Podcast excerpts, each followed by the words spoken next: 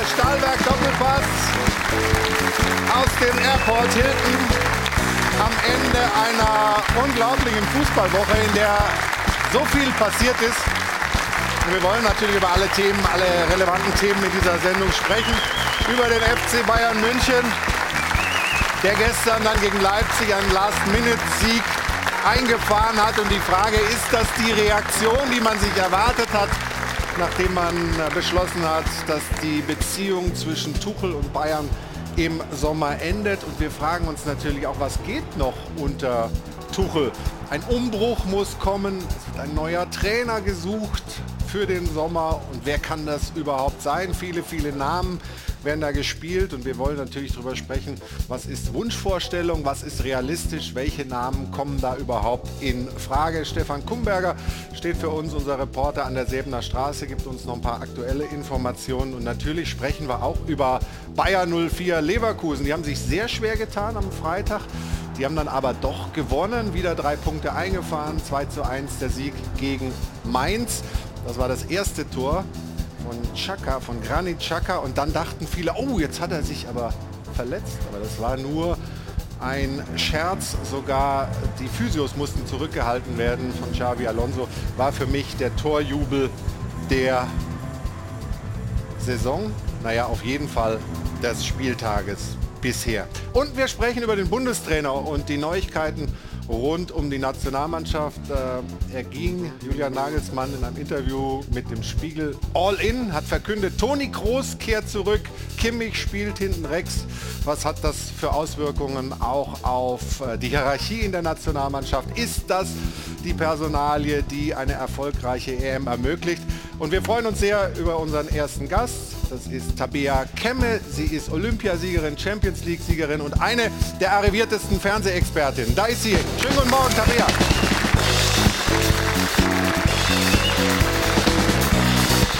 Hajo von Adel und Band ist natürlich heute auch da. Tabea, grüß dich. Als du das letzte Mal hier warst, hast du mich im Polizeigriff genommen. Muss ich irgendwas befürchten heute? Heute nicht. Heute Heute, sind wir handzahm. Du warst gestern ähm, als Expertin bei Sky beim Spiel. War das ein Befreiungsschlag für die Bayern? Es war eine Reaktion, die sie gezeigt haben. Mhm. Und damit noch mit drei Punkten nach Hause zu gehen, ist, glaube ich, äh, ein Maßstab, den sie jetzt wieder gesetzt haben nach drei Niederlagen in Folge. Also eines von vielen spannenden Themen, die wir besprechen mit dir und mit folgenden weiteren Gästen. Ich freue mich sehr über einen Mann, den ich als Spieler sehr gern gesehen habe, jetzt als Experten sehr gerne sehe. Von Sky, Erik Meyer, hallo. Außerdem von der Süddeutschen Zeitung, Philipp Seldorf. Schönen guten Morgen. Bayern und Nationalmannschaftsexperte der deutschen Presseagentur Klaus Bergmann, hallo. Und natürlich unser Dopa-Experte Stefan Effenberg. Hallo Stefan. Und Ruth Hofmann begrüße ich genauso herzlich. Schön, dass du heute da bist. Und die Frage der Woche, die hat sich irgendwie von selber aufgestellt, oder bisher? Wobei ich finde, wir hätten in dieser Woche wirklich viele Fragen stellen Ja, können, stimmt auch weil wieder. so viel passiert ist. Einen schönen guten Morgen auch von mir, aber wir befassen uns, Dankeschön. Wir befassen uns mit der Frage der Woche mit den Bayern. Also die Abschiedstour von Thomas Tuchel ist eingeläutet mit dem Sieg gegen Leipzig und im Sommer gehen die Wege dann auseinander. Und das ist wahrscheinlich die Frage der Restsaison. Wer soll Nachfolger werden? Da gibt es ja ein paar interessante Kandidaten und wir wollen von Ihnen wissen, wen Sie denn gerne hätten. Soll es Xabi Alonso machen, der ja mit Bayer Leverkusen Thomas Tuchel eigentlich erst in die Bredouille gebracht hat? Oder Jürgen Klopp, selbst wenn er nach Liverpool erstmal eine Pause machen will? Oder sagen Sie Hansi Flick zurückholen? Ist Sebastian Hoeneß schon bereit und reif dafür, der ja mit dem VfB Stuttgart so erfolgreich ist? Oder ein klangvoller Name, Welt- und Europameister Zinedine Zidane? Oder vielleicht ein ganz anderer. Was sagen Sie? Machen Sie mit? Stimmen Sie gerne mit ab online oder rufen Sie an unter der 01379 011 011. Ich bin sehr gespannt, wen Sie gerne als Tuchel-Nachfolger hätten. Dankeschön. Danke, Ruth. Haben schon viele, viele abgestimmt, aber geben Sie uns auch Ihre Meinung zu dieser Frage der Woche mit. Und wir schauen, Tabea hat gesagt, es war eine Reaktion, dieser Sieg gegen Leipzig, aber ein Spiel, das dennoch viele Fragen offen lässt.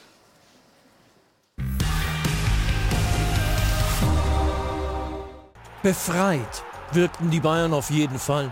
Aber war das wirklich der große Befreiungsschlag? Eher nicht. Dank Kanes Doppelpack haben die Bayern zwar nach drei Pflichtspielniederlagen endlich wieder gewonnen, hätten das Topspiel gegen Leipzig aber durchaus verlieren können. Befreit von jeglichen Zwängen glaubt sich jedenfalls der scheidende Trainer Thomas Tuchel und ließ Joshua Kimmich auf dem Rechtsverteidigerposten leiden. Ein Modell auf Dauer? Hat Kimmich jetzt seine künftige Position gefunden? Eher nicht. Die Entscheidung war vielmehr der Personalnot geschuldet. Auffällig indes, dass die Bayern als geschlossenes Kollektiv auftraten und bis zur letzten Sekunde an den Erfolg geglaubt haben. War das endlich wieder das berühmte Mir san mir? Eher nicht. Denn ein Siegtreffer in der Nachspielzeit muss immer auch unter der Rubrik Dusel geführt werden. Aber ein Sieg ist eben ein Sieg. Und einer auf diese Art kann schon eine Initialzündung bedeuten. Und darum ist diese Frage durchaus relevant. Holen die Bayern mit Tuchel etwa doch noch einen Titel?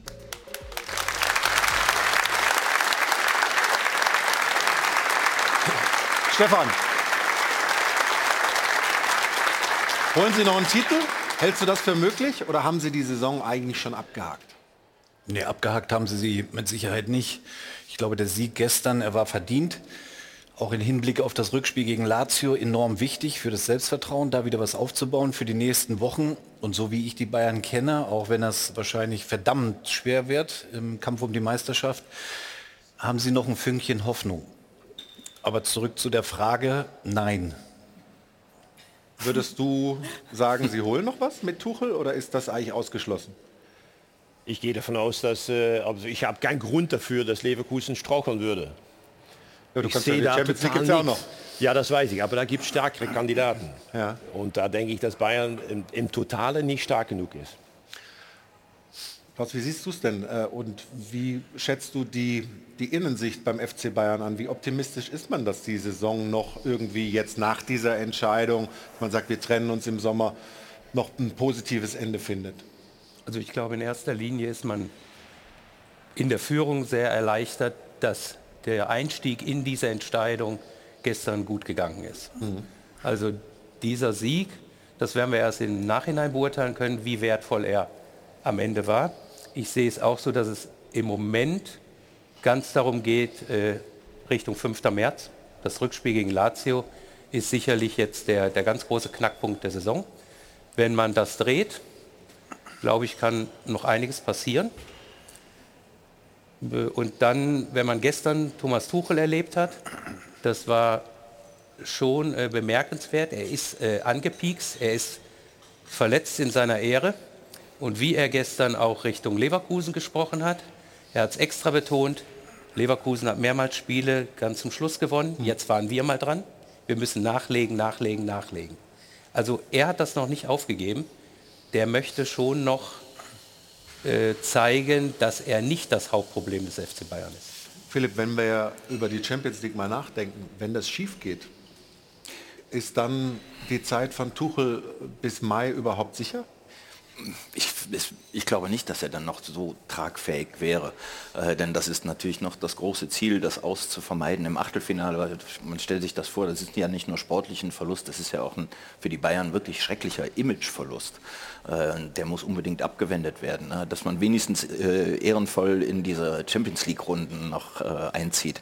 Ähm, Für Tuchel ähm, ist das, glaube ich, die entscheidende Hürde, um dann tatsächlich diese diplomatische und, und pragmatische Lösung, die man da in dieser Woche getroffen hat, dann auch zu vollenden.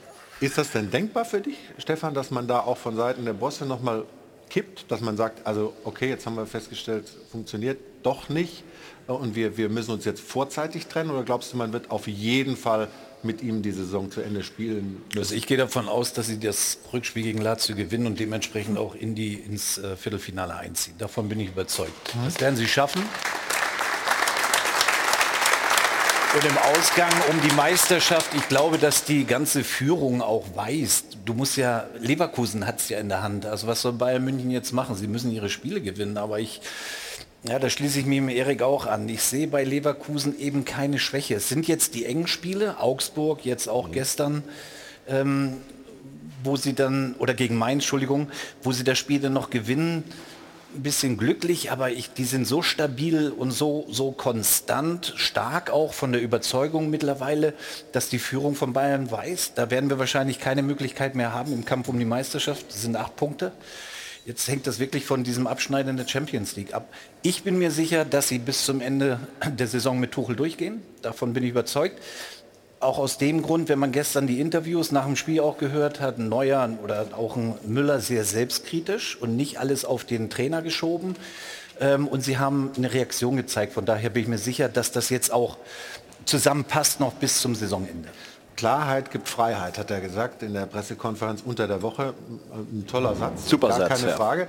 Äh, nur hat die Mannschaft wirklich frei gespielt. Also ich war auch im Stadion und ich hatte zumindest in der ersten Hälfte nicht so richtig das Gefühl. Er ist natürlich in dem Prozess, wo sie gerade sind, mit drei Niederlagen in Folge, da gleich frei aufzuspielen, ist so fast wie unmöglich. Da musst du erstmal wieder über die klare Disziplin, über diese Klarheit wieder in dieses Spiel reinkommen, Zweikampfannahme, wirklich reinzugehen und diese Mechanismen, die alle ja haben, nur nicht zeigen konnten, die letzten Spiele über, da musst du wieder rangehen. Und deswegen ist halt so, ey, wenn, dann kannst du nur an deinen Ansprüchen scheitern. Und ich glaube, das ist so gerade über dem FC Bayern hohe Ansprüche und was wir nicht mehr dulden, sowohl auf dem Platz, neben dem Platz, ist, dass halt Erfolg auch Misserfolg bedingt. Und das ist jetzt super spannend, weil es sind drei verlorene Spiele gewesen. So was passiert da innerhalb der Mannschaft, innerhalb des großen FC Bayern, was ein super wichtiger Prozess ist für eine Weiterentwicklung und natürlich auch Klarheit bringt Freiheit. Ich würde mal gerne eine andere Perspektive aufzeigen, ist so, ey, ich muss erst frei sein, um die Dinge klar zu sehen. Du kannst es drehen, ja klar. Aber ich meine, trotzdem ist es ja dann, du hast es gerade gesagt, äh, die O-Töne, die es nach dem Spiel gab, auch die Frage, wie gehen die Spieler damit um? Sind sie wirklich dadurch, dass das jetzt im Sommer zu Ende geht, befreit? Oder sehen sie es irgendwie auch ein bisschen selbstkritisch und äh, schwieriger aus ihrer eigenen Perspektive? Und Manuel Neuer hat da was ganz Interessantes gestern zu gesagt.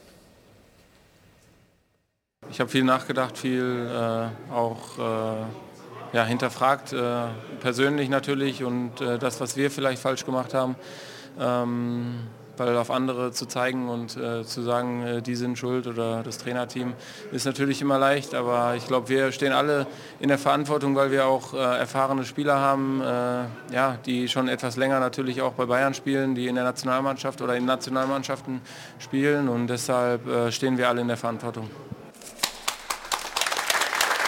Also haben die Spieler Thomas Tuchel auf dem Gewissen? Ja, so, so würde ich es nicht ausdrücken, aber ich finde das beeindruckend, dieses Interview nach dem Spiel, weil er wirklich ehrlich ist und nicht mit dem Finger auf irgendjemand zeigt, sondern sehr selbstkritisch aus, auch ist. Und er spricht ja eigentlich die Führungsspieler an, ja, die eben diese große Erfahrung haben, die in der Phase eben nicht bei 100 Prozent sind. Und das ist ja offensichtlich. Das sehen wir alle, wenn wir die Spiele verfolgen. Nicht nur die letzten drei, wir nehmen alle in der Rückrunde oder in diesem Jahr. Ähm, da fehlt einiges bei den Führungsspielern, die eigentlich in der Verantwortung stehen, die Spieler, äh, die Spieler auf die Seite zu ziehen. Ist der FC Bayern untrainierbar? Ich meine, Sie haben es jetzt äh, versucht mit Nagelsmann, Sie haben es jetzt versucht mit Tuchel, ähm, zwei der besten, arriviertesten deutschen Trainer und es hat nicht funktioniert. Also die aber Frage du- ist, ist, ist es immer der Trainer? Du bist Trainer bei einem Club, wo du gewinnen musst. Du musst sexy Fußball spielen. Du musst die Gegner an die Wand nageln. Äh, Du musst dafür sorgen, dass alles perfekt ist. Dann erst bist du der Erfolgstrainer von Bayern München. Alles, was ein Prozent weniger ist, ist scheiße. Oder so.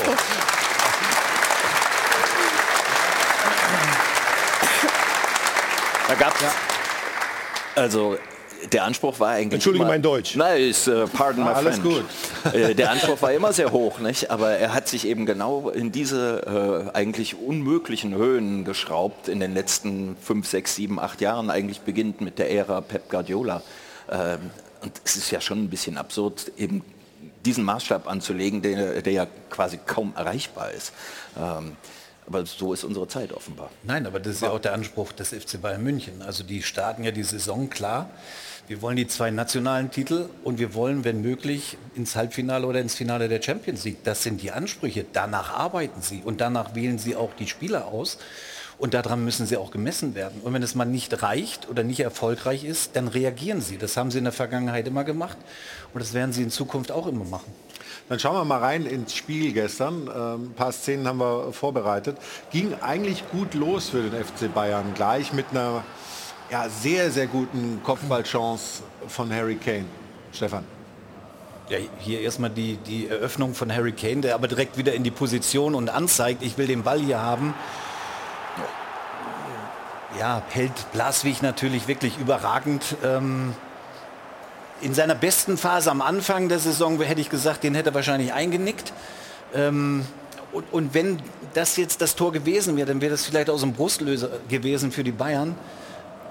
Ja, also hier muss man sagen, Weltklasse-Parade. Ja. Aber was äh, bin ich dabei? Äh, was aber ganz wichtig ist, ist im Vergleich noch zu der Woche davor auch in, in Bochum, wo er die große Chance zum 2 zu 0 auslässt. Das ist eine äh, Chance von äh, Sané, die wir jetzt schon ja. eingespielt haben. Sorry, aber sprich weiter. Aber er kommt ja dann zurück gestern in dem Spiel. Er macht dann diese beiden Tore. Und insbesondere das, das Siegtor ist ja eins, dass du nur schießt, wenn du vorher so ein Erfolgserlebnis hattest. Wenn du wieder deine, den Glauben an dich selbst hast. Und deshalb, wir haben gerade davon gesprochen, war dieser Sieg eventuell befreiend. Er war zumindest befreiend für ganz wichtige Führungsspieler. Nämlich für Harry, Harry Kane, der jetzt wieder weiß, geht alles wieder und auch für Manuel Neuer, der hinten drin steht, der äh, überragend zwei, dreimal gehalten hat. Und wenn diese beiden erstmal wieder funktionieren, können die sich auch wieder mehr um die Mannschaft kümmern. Es kommen damit wieder gewisse äh, Selbstverständlichkeiten zurück. Davon bin ich relativ überzeugt. Und das wird in der Gesamtgemengelage helfen. Wir gucken auf eine Szene, äh, Joshua Kimmich in der 36. Minute. Da haben manche Leute gesagt, das ist eine Tätlichkeit, das ist äh, ähm, zu hart, was er da macht, äh, das Bein hochzuziehen. Erik, wie siehst du das denn? Ja, das ist äh, eine typische Aktion für jemand, der, der den Ball verliert, der nicht zufrieden ist mit sich selber als Person, ja. der eigentlich gar nicht auf diese Position spielen möchte jetzt, weil er sich besser fühlt als äh, Rechtsverteidiger, als ein Rechtsverteidiger Nummer 4. Ähm, und das ist schon an die Grenze von einer, von einer Tätigkeit. Du brauchst das Bein nicht hochheben. Nee. Heutzutage gibt es 15 Kameras, wo wir beide, Stefan und ich noch gespielt haben. Bist du da schön mit weggekommen, weil das hat keiner gesehen. Aber er ist ja auch weggekommen diesmal. Also der VR hat nicht eingegriffen. Oder bist du, bist du fein mit der Entscheidung von Stegemann in dem Fall da nicht? Also ich sag's mal so, ich glaube, das hat wehgetan. Ja, das, also die, ja, das schon. Aber die Frage ist trotzdem. Es ist eine untypische Bewegung von Kimmich. Er wird mhm. hier ein bisschen rumgerissen, aber der Fuß geht dann noch hoch. Stege, Stegemann, muss ich sagen, hat gestern gut gepfiffen, hat viel laufen lassen, war fast so international mhm. äh, gepfiffen. Aber ja, was, das, Schle das schlechte Gewissen sieht man ihm an, ja, bisschen, äh, ja. als, als Kimmich so tut, als hätte er sich eigentlich wehgetan. Ja. Trotzdem, Kimmich, die Schulter gehalten. Ja. Kimmich jetzt auf Aber die rechts. Ja, das ist in der Nationalmannschaft wahrscheinlich, na, wenn man dem folgt, was Julian Nagelsmann gesagt hat, seine Position. Bei Bayern ist es sicherlich der Personalsituation, der verletzten äh, Misere geschuldet. Aber trotzdem, muss er sich wieder mehr damit anfreunden, vielleicht in Zukunft auch auf rechts zu spielen? In der Nationalmannschaft ja. Bei Bayern München bin ich mir sicher, Leimer kommt jetzt zurück, dass er dann wieder ins zentrale Mittelfeld äh, oder spielen wird. Aber ich finde, er hat es gestern auch ordentlich gemacht. Also ja. wenn du keine anderen Alternativen ja, genau. hast. Und, und wenn und du das so lange nicht gespielt hast. Genau, und du machst es und spielst fehlerfrei. Ich glaube, der hat eine hundertprozentige Passquote gehabt dann ist das schon außergewöhnlich. Also, aber ich glaube, dass er wieder ins Zentrum bei Bayern München zurückkehrt. Und das macht auch kein Problem, sozusagen im, im, Verein zentral zu spielen, in der Nationalmannschaft woanders. Muss, muss so ein Spieler von, mit der Qualität können, aber er will ja eigentlich ins Zentrum. Das ist ja, hast du ja gesagt, auf einer Position, auf der er nicht ja, spielen wenn will. Sein, wenn sein Coach bei seiner Mannschaft sagt, dass er eine Holding Six haben möchte und dass er mit die zwei, die da sind, nicht zufrieden ist, da kann ich verstehen, dass du so einen Hals hast und dann äh, ausweichen musst auf rechts und er hat ein gutes Spiel gemacht. Er hat, auch. hat echt ein prima Spiel gemacht. Und vor allem vielleicht, also so würde ich es vielmehr auch sehen, Flexibilität kann halt heutzutage auch den Unterschied machen, weil du natürlich dann nochmal gegenüber der gegnerischen Mannschaft einfach nochmal eine ganz andere Auslage hast. Aber hat diese, haben diese Aussagen Holding Six, diese, diese ganzen Aussagen von Tuchel, Kimmich beschädigt. Ja. Also nicht nur was sein Image angeht, sondern auch seine Sie haben ihn ja Leistung. ohnehin schon in einer, in einer Phase getroffen und auch sicherlich gekränkt, äh, ähm, als er hinterfragt wurde, öffentlich. Ja. Ähm, Er hat auch keine, ähm, keine gute Rolle bei der WM gespielt. Ähm, Es war eine unbefriedigende Rückrunde. Äh, an den ganzen Status von Joshua Kimmich, der ja mal ein, einer der wichtigsten deutschen Spieler zu sein schien, ähm, wurde eben schon monatelang eigentlich äh, ge gerüttelt und gekratzt. Ja. Äh, und ähm, Thomas Tuchel hat es dann sozusagen höchstamtlich bestätigt. Äh, und offenbar wäre er ja auch durchaus einverstanden gewesen, wenn man eben einen von den beiden, äh, Kimmich oder Goretzka, verkauft, ja. hätte, um auch eben dieses Mittelfeld äh, neu zu formieren. Und natürlich belastet das die Beziehung. Aber andererseits, ich muss auch sagen, ähm, es ist auch letztlich die Aufgabe und Pflicht von Joshua Kimmich, dem Trainer zu beweisen, ähm, dass er doch der Richtige ist. Wir gucken mal auf zwei Chancen, ähm, die Leipzig hatte. So um die 50., 53. Minute rum wurden die nämlich äh, besser. Also, dass, dass es jetzt so ein ganz deutlicher ähm, Bayern-Sieg war, kann man nicht gerade behaupten, Stefan. Also Leipzig war in der ersten Hälfte sicherlich nicht gut, aber sie hatten schon ihre, Also, ihre Gelegenheiten. Ja, aber also wir haben uns ja vorhin kurz darüber unterhalten, wenn ich mich erinnere, im Supercup, wie die in München gespielt haben am Anfang der Saison. Das waren perfekte Spiele Leipziger, ja, aggressiv, vorne gepresst, richtig Freude gehabt. Das war ja gestern erste Halbzeit gar nichts von Leipzig und das ist eine Top-Mannschaft. Also das war extrem dünn. Dann hatten sie die Möglichkeiten, okay, sind ja dann nochmal zurückgekommen zum 1-1. Ja. Aber nochmal unterm Strich, um das Spiel abzuschließen, war das ein verdienter Sieg des FC Bayern München. Schauen wir aber erstmal auf das 1 zu 0 ähm, der Bayern, 56. Minute Kane. Da geht es dann mal schnell und äh, die Bewegung von Musiala gefällt mir gut. Weiß nicht, ob der Ball 100% von ihm alleine so gespielt Also ist. Aber, Schlager. Schlager schon ja, ja, genau. Assist. aber ein schönes Tor, das muss man schon sagen. Äh, gut gespielt, Erik. Ne? Ja, Tempo, Guerrero nimmt mal Tempo auf und Musiala so wie wir ihn kennen. Und das muss er auch machen. Er muss das Risiko nehmen und ins 1 gegen 1 oder 1 gegen 2, 3 gehen. Das kann er sehr gut. Und äh, Kane, ja, wenn du ihm da den Ball gibst, dann können die anderen Spieler schon die Hände in die, in die Luft stecken, weil da wird's Tor. Ja. Also Kane mit dem Doppelpack äh, gestern sicherlich äh, wieder mal gezeigt, hat jetzt glaube 27 Tore schon, äh, wie wichtig er für diesen FC Bayern ist. Aber ich sage nochmal, es gab einige Chancen auch für Leipzig und einmal Cesco. brauchten sie auch genau Manuel Neuer und zwar ähm, sehr, sehr, sehr, sehr deutlich. Also zunächst mal hier Stefan der Pass von Müller, das ist das darfst du natürlich nicht spielen, ne? Nein, natürlich darfst du den nicht spielen. Nein, niemals darfst du den spielen. Aber Manuel bleibt halt extrem lange stehen. Ja, das ist dann immer schwer. Der, der, der. Stürmer denkt immer, biete mir irgendwas an, damit ich darauf reagieren kann.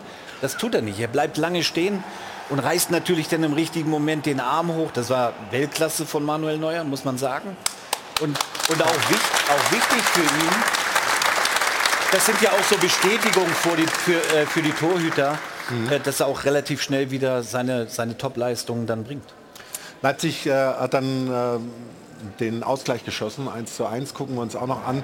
Ähm, auch da natürlich ein bisschen Pech für die Bayern, dass Goretzka den Ball abfällt. Ne? vielleicht vorher auch schon, das war nach der Halbzeitpause auch diese gewisse Passivität, mit der Bayern dann agiert hat, dann lässt du dich fallen, wir sehen es hier nochmal ganz gut, lassen sich fallen, keiner geht wirklich zum Ball, sind in Überzahl, die Verteidiger, die ähm, dann den Druck nicht auf den Ballführenden lösen können und dann wirst du eiskalt bestraft. Also der Ball wäre nie reingegangen. Nee, den hätte... Also ohne Goretz- Goretzka wäre er nie reingegangen. Und äh, diese ganze, also Marco Rose war ja entsetzt in der ersten Halbzeit. Und das war der große Unterschied zwischen den letzten Leipziger Auftritten, dass diese Schärfe, Stefan, was du angesprochen hast, die fehlte den Leipzigern. Leipziger haben aber im Moment auch nicht dieses, dieses Selbstverständnis und diesen Lauf, den sie vielleicht zu den früheren Zeitpunkten hatten. Und äh, man hat dann wiederum bei den Bayern gemerkt, nach dem 1 zu 0, wie instabil das Ganze ist. Aber das kann ja irgendwie nicht verwundern, weil sie sind ja nicht stabil, sie sind nicht souverän, sie sind ja nicht in der Verfassung der vergangenen Jahre äh, mit dieser Dominanz ausstrahlen. Sie sind ja in einer ganz anderen Situation. Und das hat man gestern, dieses Spiel war, war ein wunderbares Abbild davon. Aber eins kann man auf jeden Fall nicht sagen, dass, dass diese Mannschaft und dieser Trainer nicht mehr zusammen diese Saison zu Ende bringen können. Die Fronten sind ziemlich klar geklärt. Äh, und das ist ja auch der ganz wichtige Punkt gewesen, äh, was, was dann der Vorstandschef, also Dresden, gestern auch gesagt hat. wir wollen einen Neustart in Gänze. Und das ist, glaube ich, auch eine wichtige Botschaft. Es ist eben nicht nur Tuchel, auf den sich natürlich alles kapriziert hat. Und, und gestern war das ja auch allein dieses Bild auf der Kiste, hat ja wieder ganz gewisse Assoziationen geweckt. Und äh, hinterher ist er auch sehr polemisch in der Pressekonferenz dahingehend angegangen worden. Einmal Sonne anhören, was Ja, er da gesagt äh, hat. Das muss man ja in diesem Gesamtgemenge sehen. Absolut. Und diese, Und diese doch hatte ich das Gefühl, nach das 1:1 von Leipzig, jetzt packt Leipzig das. hattest du das Gefühl oder Ich hatte nicht? das echt das Gefühl. Ich Ja. hatte das Gefühl, Leipzig übernimmt jetzt die Kontrolle im Spiel. Und am Ende hatte ich gedacht, ui, das könnte noch mal äh, für Leipzig ein äh, 1 zu 2 werden. Also, das Also ist ist dieses nicht einfach. 2-1, das können wir uns ja anschauen, Erik, ist dieses 2-1 nicht dieses die Zurückkehr äh, von Mir San Mir sozusagen, die Bayern Nein, ich finde, bis dass zum das, Schluss, ich finde, dass, äh, dass äh. Tuchel da gut gewechselt hat. Er hat offensiv gewechselt, hat Choupo-Moting auch noch in die Mannschaft mit reingebracht, dadurch Ja. extra Druck bei Leipzig gelegt. Und er gibt dann zufällig dann auch noch den Assist äh, äh, zu das Tor von, äh, von Harry Kane, durch diesen Ball äh, zurückzulegen. Und äh, das war dann nochmal äh, den Glücksbringer. Ich fand es, dass er, dass er gut gewechselt hat. Mit Choupo-Moting, da, noch- da gibt es ein Zeichen. ja. Mussten sie ja. Sie mussten ja auf dieses Tor auch gehen. Also ein Weltklasse-Pass von Dyer. Ja. Ja. Ne? Aus der Zentralen raus, auf dem Punkt zu Schuppomoting war ja kein Abseits. Aber sie mussten ja auf dieses 2-1 gehen, um den Druck zu halten auf Leverkusen. Das war enorm wichtig. Weltklasse-Tor übrigens auch von Harry Kane, finde ich. Den machen nicht viele. Also, Ja. also Harry Kane und du früher, glaube ich auch. Hast du den auch so gemacht? Ja, ich, ich bin Linksfuß, er nicht, das ist der Unterschied. Ähm, nein, aber das war enorm wichtig. Aber ich hatte schon das Gefühl, dass die Bayern doch auf dieses 2-1 gegangen sind. Doch. Hat man auch am Spielfeldrand direkt gemerkt. Also selbst Tuchel, Wir der brauchen noch das mal Tor, wir brauchen das Tor. Genau, gepusht. Der Kimmich sollte noch mal vorschieben und dann natürlich in der 94. noch mal diesen langen Ball auf den Flügel. Das, da ist glasklar, dass das noch mal eine Ansage kommt. Und wir sagen ja sehr häufig, so ein Tor, so ein spätes Tor, so ein Ding noch gezogen, kann dann was bewirken. Das muss Also die Hoffnung sein bei den Bayern, ne? Ich, ich sehe jetzt aber auch keine Heldentat darin, dass Bayern noch versucht hat, das 2 zu 1 zu schießen. Mhm. Das ist ja eine Selbstverständlichkeit. Aber natürlich, genau solche Tore bewirken, stärken den Geist, stärken am Ende dann auch den Körper. Ja, und das ist ja auch Psychologie ein bisschen. Jetzt sind es acht Punkte. Hätten sie unentschieden, wären es zehn. Das sind drei Spiele plus, also zehn Punkte. Ja. Bei acht ist es schon ein bisschen anderes Rechnen. Also, ah. Der ehemalige Bayern-Kapitän, der lässt da die, Optimismus ich, nicht ich, fahren. Ich, du hast ja vorhin weil, schon gesagt. was der Erik gesagt hat, die Leverkusener sind so stabil. Ja. Aber wir haben, wir haben noch viele, wir, es sind noch viele Themen äh, beim FC Bayern offen. Natürlich die Trainersuche. Wir wollen hier mal ein paar Namen äh, diskutieren. Die Frage, wie groß und wie einschneidend muss der Umbruch sein, auch was den Kader angeht. Ja? Und wie geht das, wenn du noch nicht weißt, wer wird der Trainer im Sommer? Wenn jetzt Max Eber kommt und Weichenstellungen ähm, machen muss. Also da sind viele, viele Dinge noch offen und äh, ja, wenn man dann manchmal die Spieler fragt, dann kriegt man auch nicht immer die klarste Aussage. Ob es jetzt ein Hansi Flick, äh, Julian Nagelsmann, äh, Thomas Tuchel, äh, wie viele bessere deutsche Trainer haben wir denn? Eben, das ist die Frage. Wie viele bessere Trainer gibt es denn? Und wer ist auf dem Markt? Wer ist überhaupt wirklich verfügbar? Wen kann man kriegen? Wer hat auch so Bayern-Format? Das besprechen wir nach einer kurzen Pause hier bei uns im Stahlwerk. Doppelpass, bis gleich.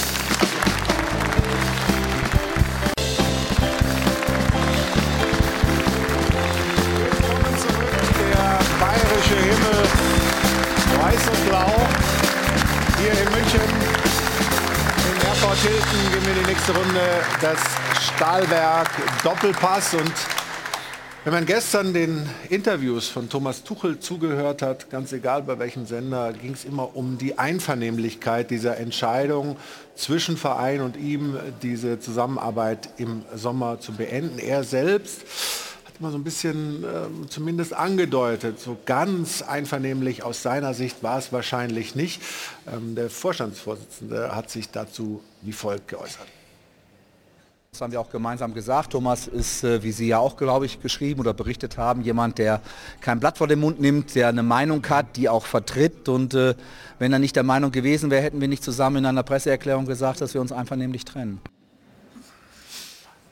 Wie seht ihr das? Wie siehst du das mit dieser Einvernehmlichkeit? Das hat gestern große Wellen geschlagen, wie er sich geäußert hat, wie vage er sich geäußert hat. Also aus zwischen den Zeilen bei Thomas Tuchel konnte man schon rauslesen, er hätte auch weitergemacht, oder? Also Einvernehmlichkeit im professionellen Fußball, das ist so ein Wort. Ich weiß nicht, ob die beiden Dinge zusammenpassen. äh, nein, Thomas Tuchel hat das am Freitag in der Pressekonferenz schon ganz deutlich gesagt. Er hat da gesagt, ich weiß nicht, ob ich eine Option gehabt hätte, also eine andere. Nein, natürlich, äh, also ich, dieses Gespräch kann natürlich nur von Dresden ausgegangen sein. Und da sind dann zwei Optionen aufgezeigt worden. Sofortiges Ende oder noch bis zum Saisonende. Und darauf hat man sich wie auch immer dann geeinigt. Äh, Und so ist jetzt die Situation. Die Grundlage des Einvernehmlichen ist, dass Tuchel gespürt hat, die Rückendeckung nicht mehr zu haben, das Vertrauen nicht mehr zu haben seitens der Führung, wahrscheinlich sogar auch seitens der Spieler. Genau. Insofern ist er natürlich schon irgendwie genötigt worden, auszusteigen, aber gleichzeitig kann er sich natürlich mit Dresden trotzdem verständigt haben. Aber der Verein hatte schon ein Interesse, eigentlich, dass er nicht sofort aussteigt, weil schon das Ziel auch war, den Fokus nicht nur auf, auf äh, Tuchel zu richten. Und das hat Manuel Neuer gestern auch ganz gut gesagt. Äh, man darf nicht nur auf den Lehrer schauen, wenn die Zeugnisse, also die Zeugnisnoten nicht so gut ausfallen. Also die Zeugnisnoten der Spieler auch.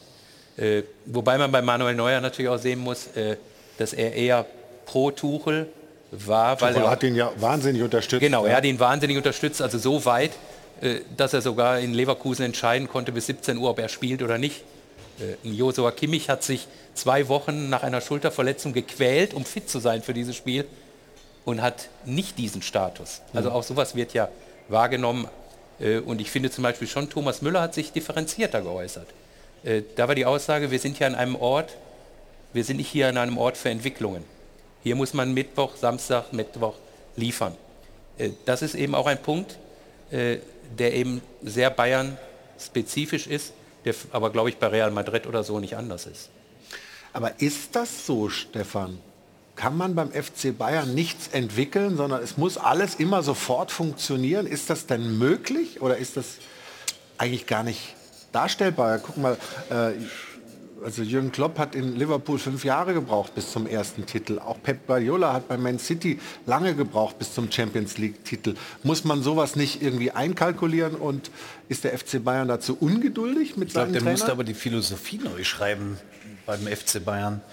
Ich glaube, Uli Hoeneß hat mal vor 20 oder 25 Jahren was gesagt. Wir sind hier kein Ausbildungsverein. Bayern München strebt immer nach den größten Titeln. Und das kriegst du eben nicht mit Entwicklung hin. Da brauchst du sofort die, die fertigen Spieler, die, die perfekten Spieler, um diese Ziele auch zu erreichen. Ja, aber selbst bei Jetzt- Man City mit dem äh, wahnsinnigen Geld und mit hat es ja auch gedauert. Also, Also spannend wird es jetzt auch durch, ähm, auch wenn der Max jetzt dazukommt, ähm, mit, mit Freund, der ja schon auf so ein bisschen Entwicklung auch steht, das ja auch bei Salzburg äh, gemacht hat. Ähm, da wird es halt spannend zu sehen, ob, ob Bayern München das ein Stück weit umsetzt. Aber ich kann es mir wirklich nicht vorstellen. Da bin ich voll bei Thomas Müller, dass man sagt, wir stehen, der FC Bayern steht nicht für Entwicklung, sondern der FC Bayern ste steht ganz alleine für die Titel am Ende der Saison und nichts anderes. aber ist das denn richtig? Ich wollte gerade sagen, ist das nicht auch ein bisschen Risiko? Wenn du all die Vereine um dich herum siehst, die junge Talente ausbilden, du hast selber hier für Millionen so ein Gebäude hingeknallt mit ein paar Plätze drumherum und dann sagst du, ach lass die mal ein bisschen spielen und am Ende kaufen wir doch die Jungs, die fertig sind. Dann verarschst du eigentlich die, die jugendlichen Spieler, die da... Also, äh, Erik, du kennst, du kennst ihn ja besser. Louis van Gaal. Louis van Gaal war ein Trainer mit einem extrem großen Ego, glaube ich, darf man sagen. Ja, das kann man schon sagen. Äh, aber aber er, ist, er ist zum FC Bayern gekommen, er hat auch nicht lange durchgehalten, aber er hat damals den FC Bayern in einem neuen Spielstil geprägt. Das ist auch später immer wieder betont worden, dass Louis van Gaal derjenige war, der die Grundlagen gelegt hat für die dann doch lange Erfolgsära. Und Louis van Gaal war aber auch einer, der den Mut hatte, ich erinnere nur an den Satz, Thomas Müller spielt immer. Übrigens auch Holger Badstuber spielte damals immer. Ganz junge Kerle. Und jetzt haben wir einen Pavlovic, Alexander Pavlovic, der finde ich auch gestern Gut gespielt hat. gutes Spiel gemacht hat. Ja. Der, wenn überhaupt, dieser, äh, dieser Holding Six in diesem Kader am nächsten kommt. Aber die Bosse haben natürlich auch schon verfolgt, wie sich äh, Thomas Tuchel fast gesperrt hat, den zu, also richtig reinzuwerfen. Äh, da ist der Mut nicht da. Äh, Thomas Tuchel ist schon eher ein Trainer, der fertige Spieler wollte. Und wenn man mal sieht, wen man eventuell auf dieser Sechs hätte holen können, dann muss man einfach sagen, äh, der FC Bayern kriegt vielleicht einen 30-jährigen Harry Kane für 100 Millionen. Er kriegt einen 30-jährigen Eric Dyer. Er kriegt aber nicht aus der Premier League Spieler, die 23, 24, 25 sind. Die gehen nicht in die Bundesliga. Selbst zum FC Bayern nicht. Und für mich ist, ist die große Frage, und du hast äh, Max Eberl angesprochen, der FC Bayern hat natürlich auch in den letzten Jahren ein Führungsproblem gehabt. Ja. Denn diese, dieser Umbruch ist ja nicht gelungen. Wir stehen jetzt ja an einem zweiten. Man hat, also erst hat Uli Hoeneß es mit Oliver Kahn und Hassan Salihamidzic versucht. Das ist dann letztes Jahr krachend auseinandergegangen. Jetzt hat man die Führung neu sortiert mit Dresen, der eigentlich gehen sollte, der jetzt Vorstandschef ist. Dazu kam Freund und jetzt kommt Max Eberl. Und jetzt muss man ja mal irgendwo... Und man hat eine Vakanz auf der Trainerposition bisher, ja? Ja, aber jetzt rückt natürlich Max Eberl ganz, ganz krass in den, in den Fokus. Die nächste Woche, glaube ich, jetzt mal das Tuchel so ein bisschen mal aus dem hm? ganz großen Brennglas verschwindet, weil jetzt werden alle auf äh, Max Eberl gucken. Der wird morgen, morgen wird das normalerweise durchgewunken, dann wird er vielleicht Dienstag oder Mittwoch vorgestellt, vielleicht sitzt er schon Freitag in Freiburg auf der Tribüne und ich meine, wir Medien sind doch die Ersten, jetzt wird sich alles auf Max Eberl fokussieren. Absolut. Und, und es wäre schön gewesen, wenn da jetzt noch ein Stuhl stände, da würde Max Eberl drauf sitzen und dann wüssten wir jetzt alle, was passiert. Ja, aber der kommt, der kommt. Der muss, er muss ja Ach, der erst kommt heute noch unterschreiben. hierhin, Nein, er muss ja erst unterschreiben und dann kommt er. Aber die große und die lange To-Do-Liste von Max Eberl, die wollen wir hier natürlich auch noch besprechen. Aber zunächst wollen wir von Ruth noch mal ein bisschen so die Stimmung aus dem Fanlager abholen. Wie zufrieden und wie happy ist man eigentlich damit, dass jetzt so eine Entscheidung getroffen wurde? Ich wollte nur sagen, später sitzt nur ich da auf dem Stuhl. Also das ist nicht Max Eberl, aber ich komme dann zu euch in die Runde.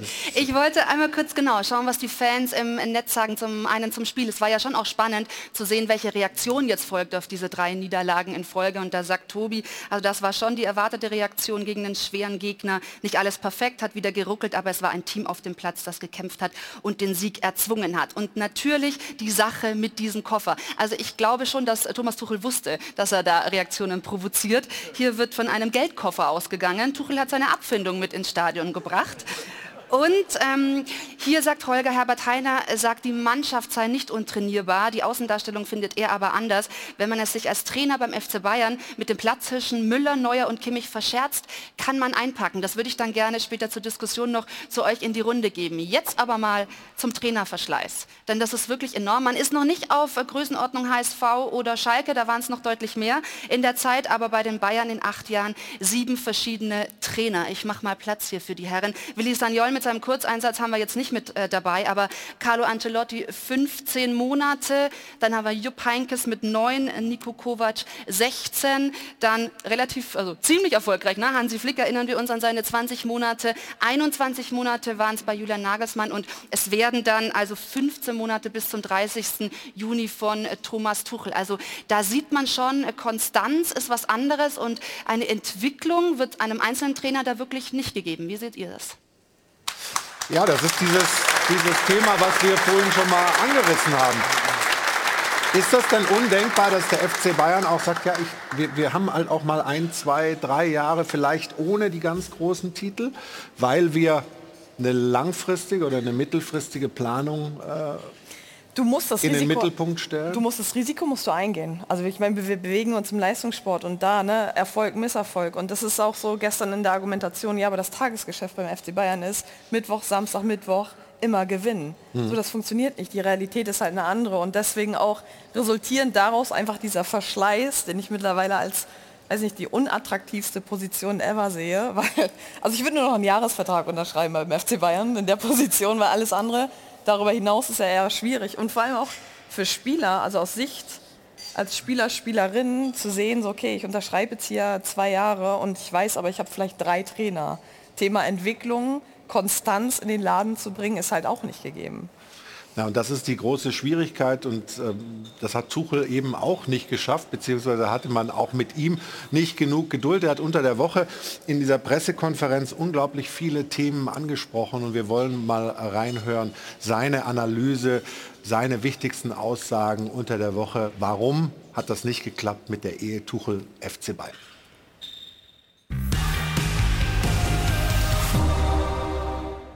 Thomas Tuchel sitzt schon ein bisschen wie auf gepackten Koffern. Ja, genau so war es äh, gedacht. Habe ich extra mitgebracht von zu Hause. Mein Aluminiumkoffer sind alle Sachen drin, schon gepackt. Kleines Späßchen, denn er will die Saison nicht als Lame Duck beenden und viele andere Fragen sind angeblich auch geklärt. Bleibt er jetzt noch Trainer, bleibt er nicht mehr Trainer, geht das noch, geht er das nicht mehr, erreicht er noch die Mannschaft, war das jetzt unglücklich, war das, äh, spielen die gegen den Trainer, können die nicht besser, oder was auch immer, das ist ja, das ist ja müßig so. Das haben wir jetzt weg. Und doch bleibt die entscheidende Frage, warum spielt Bayern München so oft unter seinen Möglichkeiten? Die Verantwortlichen kennen meine Analyse, das ist auch eine sehr selbstkritische Analyse, ähm, äh, aber die kennen meine Analyse und das ist äh, definitiv keine Analyse für die Öffentlichkeit. Fest steht, dass sich Thomas Tuchel aber den Schuh des Alleinschuldigen definitiv nicht anziehen will. Ich denke, wenn es ein eindeutiges Bild und einen eindeutigen Schuldigen gäbe, in dem Fall den Trainer, dann, dann sähe es heute jemand anders hier auf der PK. Doch wenn Tuchel komplett funktioniert hätte, würde seine Zeit bei Bayern nicht ablaufen. Ich äh, ähm, denke nicht, dass ich das einzige Problem bin. Probleme haben die Bayern in der Führungsriege und beim Kader. Jetzt haben wir natürlich ein paar, paar äh, Situationen im Kader, dass uns Geschwindigkeit fehlt, dass uns komplett ein rechter Verteidiger fehlt, aber wir werden äh, Lösungen dafür finden. Der Trainerwechsel kann allerdings nicht die einzige Lösung für Bayern München sein. Denn der Club hat mit Nagelsmann und Tuchel in kurzer Zeit zwei Top-Trainer verschlissen. Wir meinen daher, kein Trainer der Welt kann bei diesem FC Bayern Erfolg garantieren. Gehst du da mit, Erik, oder? Der Spruch Ja. oder das, was Duco sagt? Na, am, am, am Ende, diese, unsere Schlusstafel, kein Trainer der Welt kann bei diesem FC Bayern Erfolg garantieren. Oder doch? Eine Garantie. Ähm, erstmal, der Kader ist gut. Ist er gut genug Ich für die finde, ich hohen find, dass Bayern? München ein sehr guter Kader hat. Also hat es Tuchel schlecht gemacht. Und da kommst du als Trainer, du, wenn du unterschreibst, weißt du doch, wie dein Kader aussieht. Da musst du da nicht unterschreiben. Wenn du denkst, ja, die haben keinen kein Sechser, der ich so gerne habe und uh, da ist etwas zu wenig Tempo in die Mannschaft. Gut, aber da war ja noch eine Transferphase im Sommer jetzt dazwischen, wo man vielleicht äh, hätte diese, diese Dinge ausgleichen können, die der Aber Trainer Bayern nicht München gut hat fand. einen Top-Kader. Das ist echt absolut spitze. Sonst kommst du nicht so weit in die Champions League, sonst äh, spielst du nicht um die Meisterschaft mit. Und da kommt ein Trainer und der, der sagt dann diese Aussagen jetzt bei einer Pressekonferenz. Dann warst du als Trainer nicht gut genug, um diese Top-Leute zu coachen und bei dem im Kopf zu kommen. Das ist vielleicht das Problem. Interessanter Ansatz. Äh, Stefan, du hast in deiner T-Online-These äh, folgenden Satz ähm, niederschreiben lassen, den wir da hinten jetzt sehen. Ähm, da geht es eher Richtung Blutauffrischung in der Mannschaft. Ja? Dass du sagst, das ist jetzt Zeit, dass wir, dass da Neues, dass da neue Impulse kommen. Ähm, ich lese mal vor, es muss einen Umbruch beim FC Bayern geben, frisches Blut und neues Leben in die Mannschaft, das genau ist ihr abhanden gekommen. Also wenn wir neu, frisches Blut und neues Leben brauchen, dann kann das, was Erik sagt, ja nicht ganz stimmen, dass das ein überragender Kader ist. Wenn alle Mann an Bord sind, gebe ich dir recht. Aber er hat natürlich auch mit Ver Verletzungssorgen zu kämpfen und zwar im enormen Ausmaß, finde ich. Thomas Tuchel hatte eh, er, ich habe es schon mal gesagt, er kam in einer schwierigen Phase. Du hattest den Umbruch in der Führungsriege, Salihamidzic weg, äh, Oliver Kahn weg, dann gehst du in die Saison, viele Verletzungen, dünnen Kader gehabt. Dafür haben sie sich ordentlich geschlagen. Aber es ist nicht der Anspruch des FC Bayern München. Wenn ich sage und du beobachtest die Mannschaft, dann ist vielleicht auch eine gewisse Sättigung da. Ja, also dass du nicht mehr diesen Hunger hast, aber was auch okay ist, weil wenn du elf Jahre am Stück die Meisterschaft nach, nach München bringst, zwischendurch noch Champions League, Weltpokal, alles gewonnen hast, dann gehen irgendwann mal eine Ära zu Ende. Und vielleicht ist es jetzt mal an der Zeit, da auch wieder etwas aufzufrischen. Und Ja, was heißt denn vielleicht? Also, also wir haben jetzt Kimmich, Davis, Sané. Da Die laufen Ver- die Verträge aus Genau. 25. Das heißt, du musst jetzt entscheiden, verlängere ich genau. Oder Ja, aber es ist ja, verkaufe nicht, ich die? ja, aber es ist ja nicht nur so, verlängere ich. Der Spieler muss ja auch ein Zeichen setzen und sagen, ja, ich würde gerne hier bleiben. Ich möchte wissen, wer der neue Trainer ist. Und ich möchte die nächsten drei oder vier Jahre auch weiterhin für den FC Bayern spielen. Also es ist ja nicht nur die Seite des Vereins, es ist ja auch die Seite... Aber dann brauchst du ja jetzt einen Trainer dann sozusagen, der jetzt mitentscheidet. Ja, aber das ist ja jetzt nicht meine Aufgabe. Das ist ja das Nein. Thema gleich bei uns in der Sendung. Wer soll denn Trainer werden? Das ist ja auch kein Wunschkonzert hier. Ja, da- das ist absolut richtig. Aber, aber, aber ich glaube, du, du merkst bei der Mannschaft einfach, dass gewisse Dinge noch besser gemacht werden können in, in, oder auf Positionen, die eben auch mitentscheidend sind. Aber dann lass uns doch noch mal bei den dreien bleiben, deren Verträge jetzt auslaufen. Jetzt sage ich 25, wenn du jetzt nicht verlängerst oder verkaufst, dann hast du wieder dieses Thema Alaba irgendwie, dass du Spieler, die einen, eigentlich einen hohen Marktwert haben, ablösefrei gehen lassen musst. Also, was ist mit Kimmich, was ist mit Davis, was ist mit Sané? Deine Meinung, kein Wunschkonzert, aber deine Meinung. Würdest du sagen, mit den dreien verlängere ich auf jeden Fall oder muss jemand davon weg? Wie siehst du das? Genau, du musst jetzt zu den Spielern hingehen. Ich würde mit allen dreien versuchen zu verlängern, offenes Gespräch führen. Dann werden sie fragen, ja, wer wird denn im Sommer Trainer? Dann werden sie sagen, wissen wir selber noch nicht, wissen wir erst in vier oder sechs Wochen, keine Ahnung. Ähm, aber wenn die, wenn die Spieler nicht bereit sind, den Vertrag zu verlängern, dann würde ich sie zum Verkauf geben, müssen sie ja. Aber auch Weil dann, sonst wären sie ja dann im Jahr logischerweise danach ablösefrei. Das kann sich übrigens der FC Bayern auch nicht erlauben, finanziell. aber auch dann müssen sie nicht gehen. Bitte? Also es gibt auch Nein, immer noch nein, die Entscheidung. ja. Als Spieler kann ich ja sagen, ich habe hier einen wunderbaren Vertrag. Also ich sage nur mal, einen Spieler wie Buna Saar, den kennt schon gar keiner mehr. Ist jetzt leider verletzt, das Ja. äh, tut, tut einem leid. Aber der, hat, der ist mal geholt worden und der hat so einen wunderbaren Vertrag, der hat überhaupt nie daran gedacht, den FC Bayern zu verlassen. Sind im Endeffekt Berufsspieler, die ja in dieser Zeit das Geld verdienen wollen. Äh, ich glaube, ein ganz großer Unterschied letztes Jahr, das war wieder so Holter die Polter. Äh, Nagelsmann raus, der war gerade Skifahren äh, und Tuchel ist halt an den Apparat gegangen, als Salihamidzic angerufen hat und hat dann gesagt, wenn du keinen Bock hast, dann leg auf. Äh, ich stelle mir manchmal vor, wie, wie, wie, wie kommt man denn so zusammen? Und, und Tuchel war dann bei der Vorstellung und hat, hat diesen Kader in, äh, in Schockverliebt Höhen... war er in, ja früh. Ja, schockverliebt war er nach, nach, nach, Nach einem ein 0 zu paar 3 in. Manchester. Das war Trotzdem. schon so ein bisschen strange irgendwo. Äh, aber er hat diesen Kader für super gehalten und hat sofort gesagt, wir wollen hier um drei Titel, also konnte man ja noch, wir wollen das Triple holen und wir wollen attraktiven Fußball spielen. Und dann ist ihm, glaube ich, in den Monaten danach klar geworden, dass dieser Kader doch nicht so ganz ist das, was er sich vorstellt. Aus meiner Sicht, wenn man jetzt über Kimmich, Gnabry, Sané, diese Leute spricht, dann hat man jetzt ja mal die Zeit, da muss Eberl jetzt mit dem Trainer, die müssen für sich mal klären, ist Josua Kimmich der Spieler, um den wir wirklich diese Mannschaft aufbauen wollen. Diese Entscheidung, man muss mal Grundsatzentscheidungen treffen. Es kann auch für Kimmich vielleicht, ich weiß nicht, manchmal, der Kerl kann ja Fußball spielen, aber der Kerl, er hat sich auch irgendwie überladen. Er wollte, das war nach dem äh, Champions League Triumph 2020, da hat er gesagt, wir wollen jetzt eine Ära prägen, also seine Generation. Er war der Klassensprecher und jetzt kriegt der Klassensprecher natürlich richtig auf die Glocke. Äh, da muss man, vielleicht ist es für ihn auch besser, ins Ausland jetzt zu gehen und einfach mal für sich auch neu beginnen zu können. sind ja Grundsatzfragen, das sind Genau. ja alles Grundsatzfragen. Aber jetzt hat man ja mal Zeit, diese Grundsatzfragen auch mal zu klären. Nein, die musst du klären. Genau. Die musst du klären. Auch Alfonso Davis ja auch. So. Er liebäugelt mit Real Madrid. Es ist ja so, dass die Vereine ja ein Interesse hinterlegen bei dem Verein. Also weiß der Verein schon, da ist Verein XY, Real Madrid, sage ich jetzt mal bei Alfonso Davis. Wenn Davis jetzt darüber nachdenkt, ja, dann gib ihn ab. Der wird doch nie mit 100 Prozent, mit, mit, mit Herz und Leidenschaft und Seele bei Bayern München sein. Dann gib ihn ab. Also das ist meine persönliche Meinung. Bei Gnabry ist auch so ein Punkt, lange verletzt, viele Verletzungen gehabt in seiner Zeit bei Bayern München. Macht das denn überhaupt noch Sinn, diesen Vertrag für drei oder vier Jahre eventuell zu verlängern? Das sind die Entscheidungen, die die Verantwortlichen von Bayern München treffen müssen. Dazu sind sie verpflichtet den Fans gegenüber.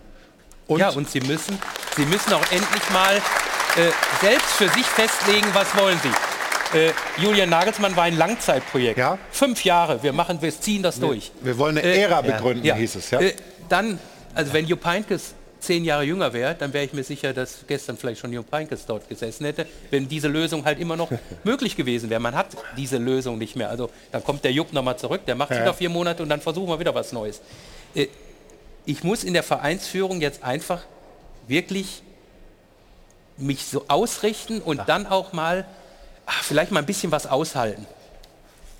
Auch mal aushalten, dass das alles ein bisschen holpriger läuft oder so. Nicht im ersten Wind umkippen. Das ist etwas. Äh, äh Alles e also ist Eberl enorm vonnöten. Eberl ist, Eberl ist, ist auf jeden Fall derjenige, der jetzt sagen muss, Messias. so machen wir es. Das ist der, der, der Heilige, der kommt jetzt alle. Der ja, aber Messias gibt es ja oft im Fußball. Also, ja, aber, äh, ich, aber ist schon ja wichtig, ernannt, was du ne? sagst, ist schon wichtig, dass du jemand hast, der dann auch sagt, okay, ich habe das Vertrauen, diese Struktur haben wir, diese Spieler haben wir. Und ich sehe als Nicht-Deutsche Bayern München, also eine Top-Mannschaft mit deutschen Spielern. Ich sehe in Europa nicht so viele Top-Mannschaften mit äh, einer spanischen Mannschaft mit nur spanische Spieler oder einer englischen Mannschaft mit nur englische. Und das fand ich immer cool an Bayern München, dass da deutsche Nationalspieler gespielt haben. Ja. Ich weiß nicht, ob ihr es so interessant findet, wenn hier neun Italiener und zwei Spanier spielen. Ich gucke mal zu den Jungs mit die roten Trikots hier oben rum. Ja, die werden jetzt sagen, ja, wenn wir die Pokale holen, dann ist alles okay. Ja, die überlegen gerade, wer, wer ist denn eigentlich Deutsch in der Mannschaft und sind da nicht, also Harry Kane, glaube ich, hat machen wir noch nicht. Äh, Ja, Es hat sich ja eigentlich schon so in die. Richtung entwickelt, ja, dass Bayern eben nicht mehr eine so deutsche Mannschaft ist, wie sie mal war. Ja, ja, Aber wir haben jetzt, wir haben jetzt. Bui, wir haben jetzt Saragossa noch dazu geholt und und und. Aber wir, Also haben, das- wir haben ja Philipp hier, der nun sicherlich sich mit Bayer Leverkusen am besten von uns allen auskennt. Äh, Was? früher war es doch so. Okay, Entschuldigung. Nee, nee, nee, nee, aber nur, nur kurz, weil ich habe hier auf dem Ohr also die, die nächsten Anweisungen. Bitte, ich will Okay. dich nicht unterbrechen, Äh, aber Aber ist das denn noch so, dass jeder deutsche Spieler vor allen Dingen zum FC Bayern gehen möchte? Ist für Florian Wirz der FC Bayern wirklich der Club, wo er hin möchte? Ist selbst für einen äh, Jonathan Tah der FC Bayern der nächste Schritt? ja, und ist Äh, für das Xabi Alonso so. der Also- FC Bayern der nächste Schritt als Trainer? Das ist die nächste Das wollen Frage. wir gleich besprechen. Wir schalten äh, zu unserem äh, Reporter Stefan Kumberger gleich an die Sebener Straße, der uns ein bisschen Informationen liefert. Wie ist das Vorgehen jetzt mit Max Eberl? Da gibt es eine Aufsichtsratssitzung und wie stellen sich die Bosse auf? Und wenn man dann konkret fragt nach Trainern, dann kriegt man beim FC Bayern, zumindest beim Torhüter, verwirrende Aussagen. Wäre Xabi Alonso ein Trainer für den FC Bayern? Gut, hier gerade. Äh, wie geht's Ihnen? Mir geht's gut. Ja, mir auch. Danke. Also, Glückwunsch zum Sieg. Also er will nicht antworten, er sagt, hat er gesagt? Wie geht's fragt dann den? Reporter, wie geht's Ihnen und gratuliert dem Reporter zum Sieg. Also da drücken sie sich natürlich massiv rum, verstehe ich auch, aber wir besprechen das gleich in aller Offenheit. Wie gesagt, der Kollege Stefan Kumberger steht an der Sebener Straße parat. Bleib noch kurz sitzen, bis ich in die Werbung abgegeben habe, Philipp. Oder ist es so dringend? nein, nein. Ah, okay, er kann es noch kurz einhalten. Wir sind gleich zurück im Stahlwerk Doppelpass. Willkommen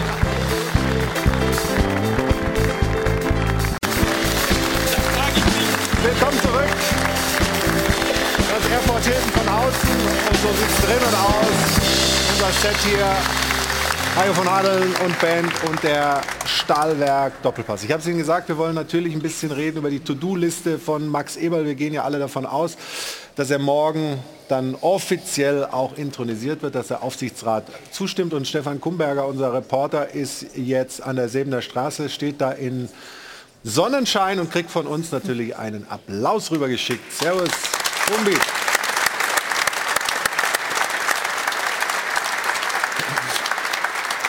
Du verfolgst ja die Bayern aus nächster Nähe, bist täglich in Kontakt. Wie groß ist eigentlich aus deiner Sicht so die Selbstkritik der Bosse?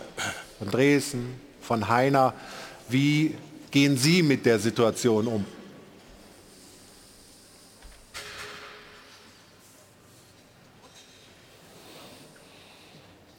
Jetzt haben wir gerade nur äh, Lippen lesen können. Wir können es noch mal versuchen. Bei dir, Kumbi, nimm noch mal das Mikrofon und schau mal, ob da noch ein Ton irgendwie ankommt. Aber er scheint, scheint uns nicht zu hören. Dann versuchen wir es gleich noch mal. Ähm, wie seht ihr die Situation rund um Max Eber? Gibt es da irgendwelche äh, Diskussionen im Aufsichtsrat oder werden alle neun Herren morgen zustimmen? Boah. Also, ich glaube, wenn, äh, sagen wir mal, die Wortführer in diesem Gremium das so sagen, dass sie das, Das sind gerne Uli möchten. Hoeneß und Kalle Rummenigge oder Herbert Heiner, der ja auch drin sitzt. Also sicherlich. Uli ich glaube nicht, dass es eine Presseerklärung geben wird, in der steht, nach langer haben kontroverser uns, Debatte äh, haben wir ihn dann doch genommen. Ja. Äh, ja. Und ich meine, RB Leipzig hat ja im September das nicht so irgendwie aus, aus reiner Verzweiflung oder aus äh, geistiger Umnachtung gemacht, dass, ja. dass dort das sehr früh beendet war, sondern ich glaube schon, weil Max Eberl will das auch. Er will das einfach, Uli Hoeneß will das einfach und äh, ja, ist auch Man schön darf nicht so. vergessen, er wollte es ja immer, auch als er Ja. schon äh, in Mönchengladbach war. Ein großer Traum von Max Eberl, aber ist Max Eberl denn so unbelastet, dass er jetzt da auch, sagen wir mal, mit, mit dem nötigen Rückhalt und auch mit der nötigen Sicherheit diese Entscheidungen alle treffen kann, die wir jetzt so antizipieren? Da liegt ja eine ganze Menge vor ihm. Da liegt eine Menge vor, ist richtig, aber wenn du die Rückendeckung von den Verantwortlichen hast beim FC Bayern, wir haben sie ja gerade genannt, dann ist das schon mal ein sehr, sehr guter Start. Und daraus muss er natürlich jetzt etwas machen. Also äh, es ist eine lange To-Do-Liste, ja. Also Ja. ja. Und, äh, Aber es sind auch heute echt schwierige Fragen, muss ich sagen. Und auch, also du dem, sollst ja auch nicht Ich war schon irgendwie Vorbesprechung. wow. Es wird nicht Ich hab ein bisschen Magen, ich muss Weil- nach Hause. weil, weil ich will von dir natürlich gleich wissen, wer ist der richtige Trainer für den Ja, FC natürlich. Bayern. Also überleg schon mal ein bisschen, aber Nee, sorry. aber Tabea. lang, lange To-Do-Liste, dann wäre ja auch zu wü- wünschen, dass eine gewisse Langfristigkeit gegeben ist. Ja. Und das wünschte ich einfach dem FC Bayern mit der Entscheidung zu sagen, so okay, wir gehen in Saison 24, 25 mit einem klaren Plan, mit einer klaren Zielstellung Mhm. und arbeiten die Liste ab. Und jetzt höre ich, dass äh, die Tonleitung offensichtlich steht an die Sebeler. Straße. Kumbi, nochmal der. Versuch. nochmal der Versuch. Wie sieht's aus mit der Selbstkritik der Bosse? Ja, hallo in die Runde. Jetzt darf ich die schwierigen Fragen wunderbar. beantworten. Ja. Also es ist so, äh, hinter den Kulissen wird natürlich äh, jeder Stein umgedreht und da sind die Bosse natürlich auch selbstkritisch. Das hat man gestern auch schon nach dem Spiel gemerkt. Da haben Herbert Heiner und Jan-Christian Dresen gesagt, dass die aktuelle Situation mit diesem hohen Trainerverschleiß natürlich nicht das ist, was man sich an der Säbener Straße vorstellt. Allerdings, als es dann kritisch wurde ähm, bezüglich Transfersommer, hat Jan-Christian Dresen schon deutlich gemacht, also wir haben hier eine gute Mannschaft, er hat das Wort hervorragend benutzt und er hat auch gesagt, also im Sommer haben wir jetzt nicht nur Schlechtes gemacht, wir haben Harry Kane geholt, wir haben äh, Min Jae Kim geholt, also alleine auf sich selbst schieben lassen will er die aktuelle Situation nicht. Und ähm, in meiner Meinung ist es auch richtig so, denn äh, viele, viele kleine Fehler haben zu der Situation geführt, die wir aktuell an der Säbener Straße erleben. Und Kumbi, schön, dass du jetzt zu hören bist und dass wir endlich auch Geld in unser Schweinchen kriegen, weil äh, sie drehen jeden Stein um. Das ist natürlich eine Phrase, aber ich äh, sponsor das mal für dich. Danke. Glaubst du, dass Max Eberl ähm, gleich der starke Mann ist? Oder werden Uli Hoeneß und auch Kalle Rummenigge im Hintergrund nach wie vor die Strippen ziehen? Also ein starker Mann beim FC Bayern ist man, wenn man das Vertrauen von Karl-Heinz Rummenigge und Uli Hoeneß hat und gerade von Uli Hoeneß hat Max Eberl das Vertrauen. Deswegen denke ich, wenn er am 1. März loslegt, da wird er natürlich mit den entsprechenden äh, ja, Vollmachten ausgestattet sein, um den Kader zu überprüfen, um den Kader umbauen zu können und auch um bei der Trainerfrage ähm, ein gehöriges Wörtchen mitreden zu können. Also ohne die Unterstützung von Uli Hoeneß und Karl-Heinz Rummenigge geht es nicht. Aber dieser Verein ist ja voller ähm, Alpha-Tiere mit Herbert Heiner noch dazu und mit Jan-Christian Dresen, die stehen alle voll hinter Max Eberl. Deswegen äh, glaube ich schon, dass er da schnell Wirkung zeigen kann. Wir haben es hier schon mal kurz besprochen, äh, neun Aufsichtsräte, da gibt es wahrscheinlich neunmal Zustimmung, davon äh, gehen wir mal aus. Wie siehst du denn die Rollenverteilung intern? Der auch noch neue Sportdirektor Christoph Freund ist ja auch noch da, die Zusammenarbeit mit Max Eberl, wie antizipierst du das? Also es ist ja so, dass Marco Neppe, ähm, der Kaderplaner, den Verein verlassen wird. Dementsprechend ähm, wird äh, Christoph Freund sich vor allem um den Campus kümmern. Er muss da ein bisschen das Bindeglied sein. Vorher ist ja schon angesprochen, wie teuer dieser Campus war. Das war ja damals die Reaktion auf den 222 Millionen Transfer von Neymar zu Paris Saint-Germain. Damals hat Uli Hoeneß gesagt, der Campus ist unsere Reaktion darauf. Wir wollen die Talente nach oben bringen. Und deswegen wird Christoph Freund da in diese äh, Schiene etwas mehr hineinrutschen.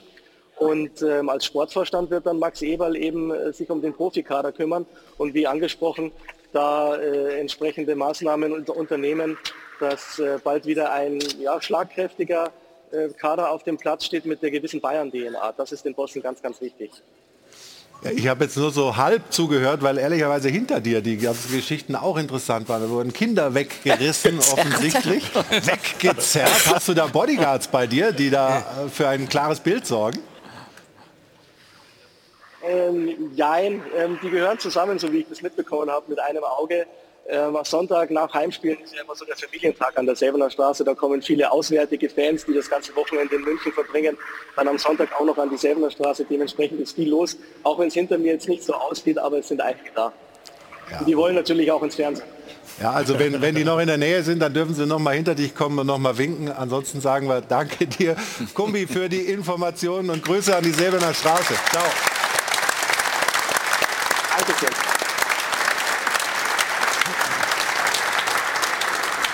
Ja, Philipp, wie siehst du denn das?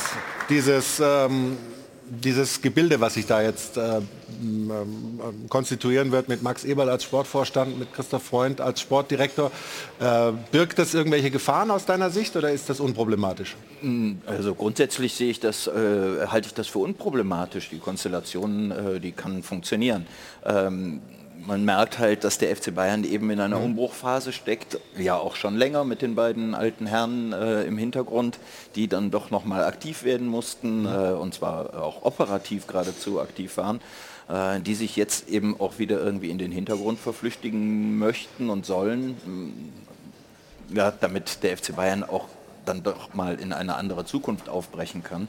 Und dafür ist Max Eberl sicherlich mit seiner ganzen Erfahrung und seiner ähm, Raffinement und was er alles mitbringt, äh, schon der richtige Mann. Aber äh, man muss halt auch verstehen, dass es eben jetzt ein ein gewisser Neuanfang ist. Und da kommen wir immer wieder aufs gleiche Thema zurück und auf den Satz, den äh, Erik Meyer am Anfang gesagt hat, wenn man immer nur die allermaximal, also die wirklich das Maximum der maximalen Ansprüche stellt, dann wird es nicht funktionieren, dann wird auch Max Eberl sich womöglich aufreiben dort. Stefan, wir kommen jetzt zu deinem Lieblingsthema, nämlich der Trainerfrage beim FC Bayern. Ähm, und wir wollen dir aber ein bisschen helfen. Ruth macht das. Sie hat nämlich bei unserem Publikum nachgefragt. Und ich bin echt gespannt, wie das Meinungsbild ist. Wer ist denn der Favorit der Fans? Ich kann dir da eine klare Tendenz vorgeben. Also der Favorit ist definitiv Xabi Alonso mit 40 Prozent. Es haben übrigens fast 50.000 Leute abgestimmt. Ah ja, ich gehe am besten mal aus dem Bild, dann sieht man das hier nämlich auch. Also 40 Prozent. Und ich finde, es ist nicht so überraschend. Also es ist ja auch wohl die Wunschlösung der Bayern. Jetzt muss man ihn nur irgendwie losgeeist bekommen von Leverkusen. Simon Rolfes hat ja noch bei unserem Doppelpass verkündet, den lassen sie nicht ziehen. Zinedine Zidane mit 24 Prozent finde ich persönlich auch ähm, einen sehr spannenden Kandidaten. Dass Jürgen Klopp hier nur mit 9 Prozent gelistet ist, das liegt, glaube ich, daran, dass er schon klar gesagt hat, er wird erstmal keinen äh, Job übernehmen nach Liverpool und erstmal Pause machen. Hans Hansi Flick, Sebastian Höhnes 8 und 9 Prozent und ein anderer Trainer 10 Prozent. Jetzt hören wir gerne mal rein ins Dopafon, was Sie zu Hause sagen, liebe Zuschauer. Der Hansi Flick müsste wieder Trainer beim FC Bayern werden, weil er ganz einfach dorthin passt. Diego Simeone ist der einzige Mann, der den Bayern noch helfen kann. Einer, der sich von den Großkopferten nichts sagen lässt. Die Bayern brauchen einen international erfahrenen Trainer. Das kann nur José Mourinho sein. Es muss schon ein arrivierter Trainer sein, der schon mit Stars umgehen kann. Und nur weil Alonso jetzt mal eine gute Saison mit Leverkusen spielt, heißt es noch lange nicht, dass er halt Bayern trainieren kann. Also mein Favorit wäre Sebastian Hoeneß. Was er in Stuttgart geleistet hat, ist aller Ehren wert. Es war eine ganz, ganz tolle Leistung. Er hat wirklich Spieler besser gemacht. Und wenn er nach München kommt, dann hat der Onkel Uli noch im Rücken. Also das würde hundertprozentig hinhauen. Spannend. wenn man sich da so alles in München wünscht. Ich würde mal vorschlagen, du bist Bayern-Fan, aber ich gehe mal die ganze Reihe durch. Hm? Seid ihr dabei? Nennt mir gerne mal euren Lieblingskandidaten. Hansi Flick. Nochmal. Hansi Flick. Sidan. Sidan? Oh, Schalke, jetzt bin ich gespannt. Hansi Flick. Hansi Flick. Also ich würde mich bei Sebastian Hoeneß anschließen. Mhm. Jürgen Klopp. Jürgen Klopp. Ich bin für Hansi Flick. Okay, und jetzt noch Leipzig? Alonso. Das ist doch noch ziemlich gemischt, ne? Also jetzt dürft ihr. Effe, ich bin gespannt, was du sagst. Also ein bisschen wie beim Familienduell Rot. Ne? Wir haben 100 Leute gefragt. Ja, Stefan, es ist verdammt schwierig, ne? weil natürlich ein Kandidat Klopp, auf den sich Kannst alle ja verständigen könnten, schon ich glaube, der, der sagt, was er tut. Der hat gesagt, ich mache ein Jahr Pause oder zumindest erstmal Pause. Der steht nicht zur Verfügung. Alonso, Vertrag bis 26 bei Leverkusen, gerade was Großes aufgebaut. Warum soll er aus Leverkusen weggehen? Also ich glaube, er hat ja auch mit der Mannschaft eine unfassbar enge Bindung. Und ich glaube, dass es auch richtig und wichtig wäre, dass Alonso bei Leverkusen bleibt. Damit habe ich die Frage bei Alonso Du schon hast schon, mal, beantwortet. hast schon mal Wen haben wir gut, noch? gut geantwortet, Hansi aber lass uns, lass uns mal trotzdem bei, bei Alonso erstmal vielleicht bleiben. Seid ihr alle der Meinung, wie Stefan, dass es für ihn noch keinen Sinn macht, zu Bayern zu gehen? Wie siehst du das, Erik? Leverkusen ist seine erste Adresse. Ja. Ich denke, dass er noch nicht fertig ist mit das Produkt Bayer Leverkusen. Er hat sehr viele junge Spieler enorm viel besser gemacht. Der Verein wusste, wir brauchen Erfahrung. Chaka und Co. um die jungen Spieler und die Erfahrung und ein erfahrener Mann an der Seite, der alles gewonnen hat, um etwas zu schaffen. Und das, was sie geschafft haben, ist das Allergrößte. Ein Konkurrent für Bayer, für Bayer äh, München. Und das war vonnöten in diese Bundesliga. Also ich denke, Chaka, ich, wo ist die Kamera? Bleibt noch ein bisschen in Leverkusen. Chaka. Xavi. Äh, Äh, Xavi, Entschuldigung. Chaka auch, ne? ja. Chaka auch. Xavi. Bleibt noch ein bisschen in Leverkusen und baut den Kader noch aus. Da kann man ja sagen, Chaka und Chabi, Hauptsache Leverkusen. Ja, genau. Ja, ja, Aber ja. Ich, würde. Entschuldigung, ich Ja. finde, eins äh, sollte man, ich weiß, das ist das Geschäft und ähm, man nimmt sich, was man braucht, wenn man es sich leisten kann. Ich finde es trotzdem in gewisser Weise geschmacklos und unsportlich, wenn die Bayern, was ja offenbar der Fall ist, sich an äh, Xabi Alonso jetzt heranpirschen würden. Ähm, Aber das ist doch normal, oder? es ist normal, wie gesagt, das schicke ich voraus. Äh, so ist das Geschäft. Äh, Es ist äh, hart und ähm, unbarmherzig. Und trotzdem äh, gibt es ja auch gewisse Stilfragen, selbst in dieser Branche. Und ähm, die Bayern sollten eigentlich mal eine eigene Idee entwickeln und sie sich nicht äh, bei der Konkurrenz nehmen. Und ähm, ich finde auch, äh, Also, aber, aber da würde jetzt... Äh, ich will noch einen, einen, ja? einen letzten Satz sagen, gerade auch in einer Phase, wo die Bayern elfmal hintereinander Meister geworden sind und jetzt wird eben womöglich Leverkusen äh, diesen Platz einnehmen und dann in dieser Zeit das, das, äh, dann dort einzugreifen ja, und sei es nur mit einem Lockruf, ähm, das, das finde ich in gewisser Weise respektlos. Aber die, aber die da Bayern, würden aber jetzt äh, Karl-Heinz Rummenigge und vielleicht sogar Eberl Einspruch rufen, weil, Ja, das weil Rummenigge ja gesagt hat, schon als Alonso Spieler in ja, München klar. war, das ist, wird man ein ganz großer Trainer und das, den kann ich mir sogar als Trainer bei Bayern vorstellen. Also wird man sagen, die Idee hatten wir doch eigentlich. äh, und äh, es ist ja bekannt, dass Max Eberl Alonso zu Gladbach, Gladbach holen, wollte. wollte damals. Ja, Ja, also stimmt. äh, darf man nicht ganz vergessen. Also wäre der Xabi Alonso momentan aus deiner Sicht der Wunschkandidat der Bayern? Also auf jeden Fall ein Kandidat, auch wenn du das äh, geschmacklos und äh, falsch nennst, äh, sicherlich jemand, mit dem sie sich beschäftigt haben, längst beschäftigt haben. Und natürlich äh, müssen sie es abklopfen. Wie denkt denn Alonso? Das ist ja der entscheidende Punkt. Wir wissen ja nicht, wie Alonso genau denkt. Ich kann mir schon vorstellen, dass er jetzt auch dieses, dass er das auch mittreiben lässt erstmal. Er wird nicht klar sagen, ich gehe auf gar keinen Fall zum FC Bayern, weil er kann es ja auch positiv nutzen. Er kann es ja auch gegenüber seiner Mannschaft, die einen sehr gefestigten Eindruck macht, nutzen. Jungs, zeigt mir jetzt hier in diesen nächsten Monaten, ihr seid wirklich Siegertypen. Ihr wollt Bundesliga gewinnen, ihr wollt Pokalsieger werden und ihr wollt auch international was erreichen. Also das ist ja für ihn, der, dieser Mann ist ja in einer, in einer fantastischen äh, Position. Ich persönlich glaube, mich hat überrascht, dass äh, Real Madrid mit Ancelotti nochmal verlängert hat. Ich glaube, dass die Zukunft von Alonso bei Real Madrid liegen wird. Und, aber dass die Bayern natürlich äh, äh, Alonso abklopfen werden und wenn das dann geht, kann man, und es wird ein bisschen enger noch mit diesen acht Punkten, dann sind die Bayern auch unverfroren genug, damit zu spielen, Unruhe zu schüren. Die haben auch mal Götze geholt und das schön ausposaunt in einer Phase, wo es, äh, wo es für Borussia Dortmund um sehr viel ging. Und dann hat man sie im Champions League-Finale getroffen und solche Sachen. Also, pff, ich habe vorhin schon mal gesagt, professioneller Fußball ist ja nicht... Äh, Oh, jetzt komme ich, ich, ich, Jetzt ich wird schwierig. drei Euro. Jetzt wird schwierig. Äh, Aber die Nein, nein, ich rede es jetzt stellt nicht sich ja auch eine Frage, warum soll Alonso, der da ein perfektes Umfeld hat in Leverkusen, in Ruhe arbeiten kann, die Spieler formen kann, die Spieler folgen ihm, die haben Vertrauen aufgebaut. Das ist ja ein Stück weit dann auch ein Geben und Nehmen. Mhm. Warum soll er sich denn sowas im Sommer antun? Bei Bayern München, wo ein Umbruch ist. Also es macht für mich überhaupt keinen Sinn. Also wir haken ab Klopp, Ich wollte gerade wir sagen. haken ab Alonso, wen haben wir noch? Unsere Shortlist wird kürzer. Ja. Ja. Klopp haben wir gestrichen, Alonso haben wir gestrichen. Wir fällen ja hier keine Entscheidung, aber Ja. für den heutigen Tag. Aber wir sprechen gleich.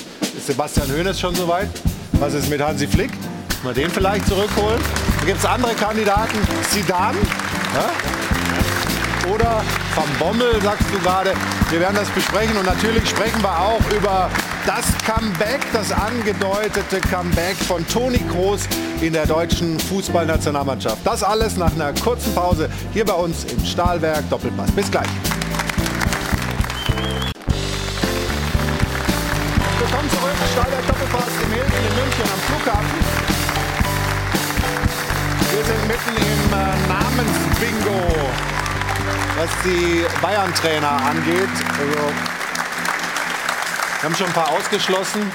Sind ja viele gefallen, auch äh, im Dopafon. Stefan, Sebastian Hoeneß.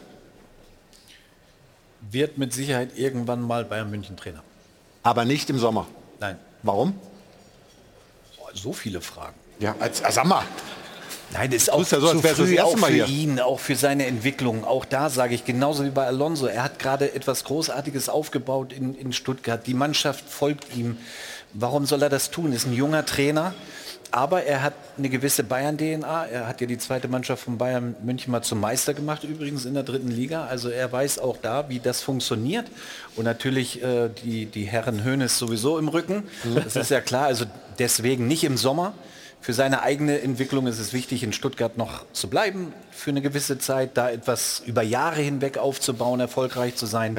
Und dann wird er mit Sicherheit irgendwann mal Trainer des FC Bayern. Also ich sehe hier viel Kopfnicken, also machen wir Hoeneß auch einen Strich durch für den mach äh. Sommer.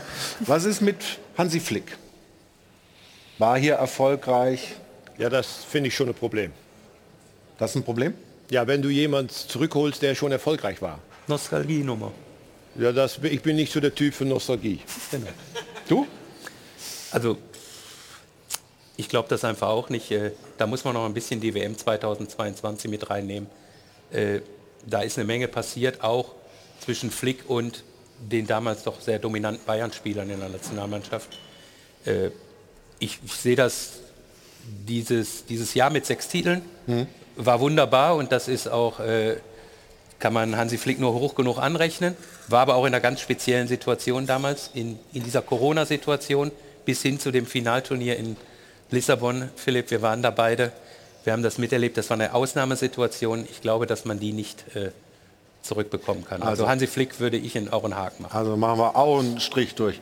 Was ist mit Zinedine Zidane? Der ist äh, auch erwähnt worden. Großartiger Spieler, auch erfolgreich durchaus als Trainer mit Real Madrid, spricht aber, glaube ich, kein Deutsch. Würdest du dich freuen, ihn zu sehen als Bayern-Trainer? Hältst du es für realistisch? Also grundsätzlich muss ich sagen, da ich selber im Ausland war, ich liebe einfach Internationalität und dass das nochmal mit meiner Konstellation des Deutschseins nochmal viel gemacht hat, positiv bewirkt Mhm. hat.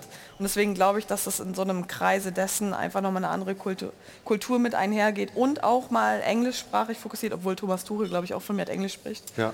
Ähm, dass das, äh, Ansprachen sind Englisch oft, ja. Deswegen ja, dass man da nochmal einen anderen Impuls mit einbringt, glaube ich, würde sowohl beim FC Bayern, der FC Bayern Kultur, aber auch generell der deutschen Kultur gut tun. Okay, das war die generelle Antwort, Mhm. aber glaubst du, Zidane wird Bayern-Trainer?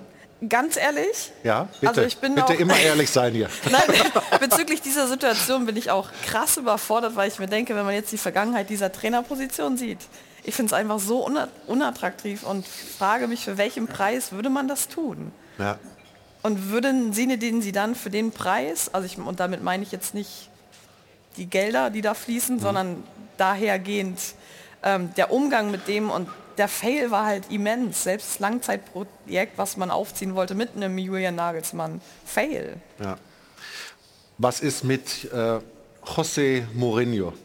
Der sympathische Portugiese, nein, also, ähm, äh, aber überall, wo er war, erfolgreich. Ja? Also ähm, ich äh, fände das eine interessante und sogar ganz äh, gute Lösung.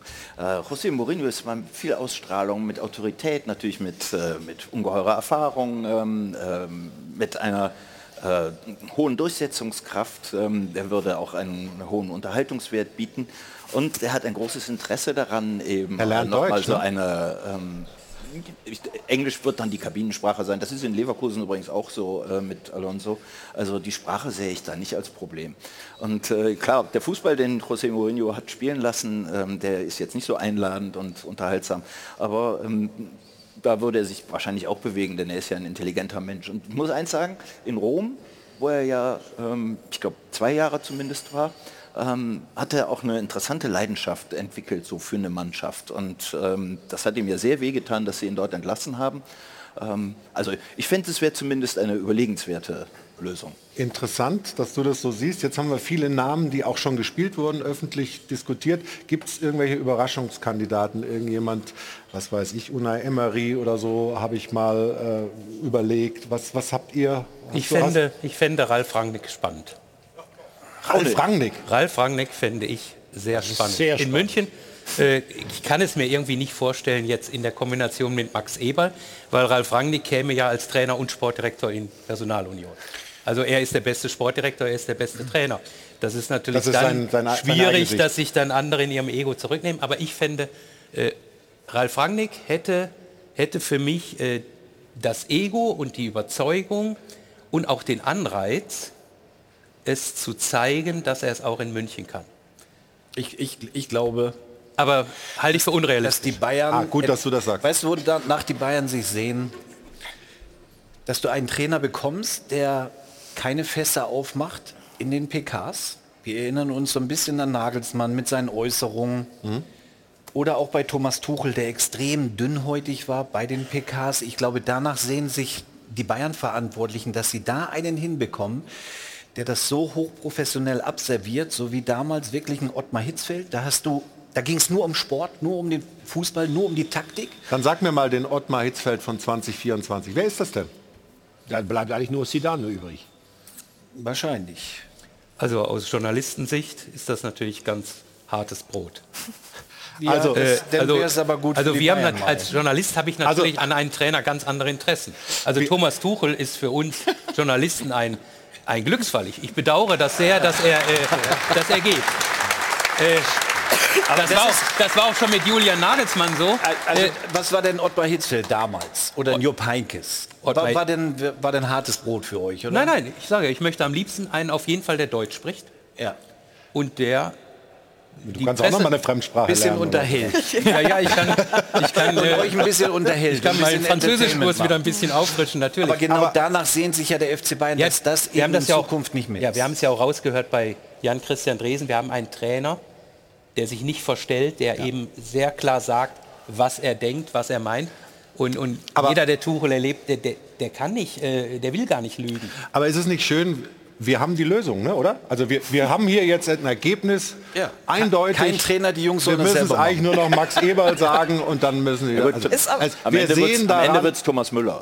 Also wir sehen daran, wie schwierig die Aufgabe ist und wie interessant die nächsten Monate sein werden mit vielen, vielen Spekulationen und vielen Namen, die da gespielt werden. Wir haben es mal versucht, aber dieses Gremium hier, dieser Aufsichtsrat des Doppelpass hat keine einstimmige Lösung präsentieren können. Aber es ist ja noch Fußball gespielt worden an diesem Wochenende in der Bundesliga. Viele, viele interessante Dinge, die wir uns auch noch mal anschauen wollen. Bayer 04 Leverkusen. Ähm, ein schwieriges Spiel, ein knapper, ein umkämpfter Sieg, aber am Ende eben ein 2 zu 1 gegen Mainz am Freitagabend. Und für mich der Torjubel des Spieltags hier von Granit Xhaka. Hast du dir Sorgen gemacht, Erik, dass er sich wirklich verletzt hat oder wusstest du gleich, dass das nur ein Spaß ist? Nein, ich, ich- habe echt gedacht, ui, hoffentlich ist er jetzt nicht verletzt, weil das ist der Herz, das Herz der Mannschaft. Und er bestimmt, auf, aufs Gas gegangen wird oder nicht. Aber um auf die Idee zu kommen und all deine Spieler wissen es und, Ja, und da draußen sitzen ein paar Leute Und die Physios, die- glaube ich, oder die Ärzte äh, haben, haben wir auch schon, sind auch schon losgesprintet und dann hat die, aber Wahnsinn. Alonso gesagt, mach dir keine Sorgen, das hat er im Training hier, da sieht man es. Nee, nee, nee, komm, keine Sorge, keine Sorge. Hey, komm zurück, ist nur Spaß. Aber ich habe ich hab auch gedacht, ah, das kann nicht Aber- sein, dass der sich jetzt dabei... Aber das verletzt. sagt, das der ist sagt ein doch, Schlitzohr. Ja. Der war, in England war der auch schon immer so ein Schlitzohr. Aber das sagt ja extrem viel aus über diese Mannschaft. Äh, das ist dann diese Lockerheit, sich vorher sowas zu überlegen. Und das zeigt ja, dass die, dass die sich sehr sicher sind in dem, was sie tun. Die können sich mit sowas beschäftigen und zelebrieren sowas. Andererseits finde ich, dass man am Freitag auch gemerkt hat, dass im Kopf irgendwas rattert. Und das hat der Chaka hinterher auch gesagt. Wir sind jetzt in einer Situation, wo wir etwas verlieren können. Die Frage ist jetzt eben, ob Alonso, ob Chaka das nicht, also dass das nicht in den Vordergrund rückt. Solange die so, sowas machen, so ein Jubel, ist alles in Ordnung und da können die Bayern dann machen, was sie wollen. Genau, und sie gewinnen und sie gewinnen. Aber wir haben gestern noch einen Trainer gesehen, der richtig gelitten hat. Thorsten Lieberknecht. Bremen, Darmstadt. Da gab es zunächst die Szene, ähm, ein Führungstor, vermeintliches Führungstor, dann Abseitsentscheidung, richtige Abseitsentscheidung, aber extrem knapp, Stefan. Ne? Ja, knapp, aber richtig. Aber was Darmstadt immer gezeigt hat in dem Spiel, dass sie irgendwie doch doch an sich glauben. Ja, also die, die fighten da bis zum Ende. Gleich Charakter sehen wir noch eine pur. krassere Situation, wo sie das 2-1 machen, was denn zurückgenommen wird. Aber sie, sie geben alles. Also sie geben sich nicht auf. Sie fighten und ja, es, Und es schade, wurde aber dann noch mal schlimmer für das Nervenkostüm von Thorsten Lieberknecht. 90. plus 7. Wieder Skarke, dem man erstmal einen Wahnsinnsrespekt zollen muss dafür, wie der, da Sprint. durchmarschiert. Der? Sprint. Ja. Ja, er glaubt in die Der aber Möglichkeit. irre schnell. So, und dann ist es Handspiel. Ist das richtig? Ich glaube, nach den Regeln schon, ne? Nach den Regeln schon, aber es ist nicht richtig. Weil wenn du es im 16er machst als Verteidiger, ist es kein Elfmeter. Ja. Und jetzt machst du es als Angreifer, kriegst den Ball zufällig auf Guck der mal, Hand. Lieberknecht, frisst das Mikrofon fast auf. Wir gucken noch mal. Wir sehen dann hier, ja, er kriegt den Ball an die Hand vor der Brust. Ja. Ja, aber, aber, Ja, Ja, es ist die Regel es- so. es tut einem halt weh irgendwie, ne? ist. Also das tat mir auch extrem weh. Wie soll er denn da hinlaufen? Auch? Wenn- Also der, der diese Regel erschaffen hat, also den würde ich auch mal gerne mit Lieberknecht gerne treffen. Und zwar noch heute. Ja, und zwar noch heute.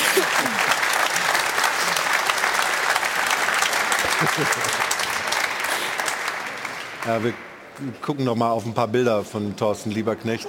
Ähm, also das war hier noch mal die Nummer. Und dann, ey, der Vogel Der- natürlich. der arme er- Ordner, ne? Ey, aber Oder? er ist natürlich, äh, also wenn du glaubst, Ja, wenn du erst das Gefühl, ja, wenn du, aber diese Regel, er hat ja hinterher gesagt, also ich, wer den, wer die Regel erfunden hat, den würde ich gerne kennenlernen. Er hat sich dann in der Pressekonferenz schon, schon beruhigt, hat gesagt, es ist vielleicht gut, wenn ich den heute nicht kennenlerne.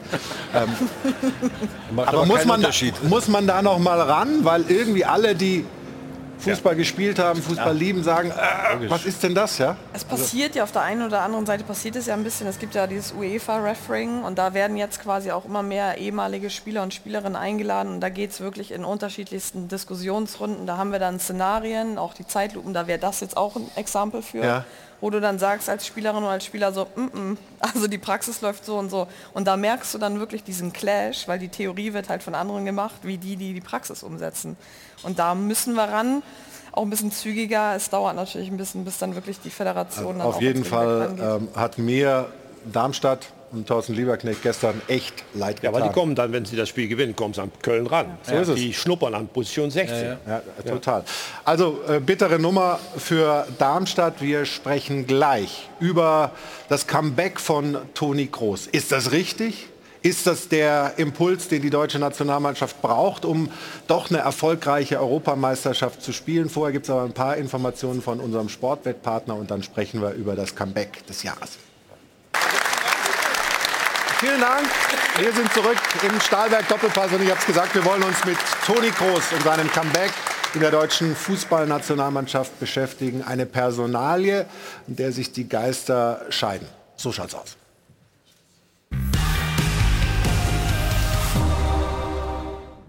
Toni, komm bald wieder, bald wieder nach Haus.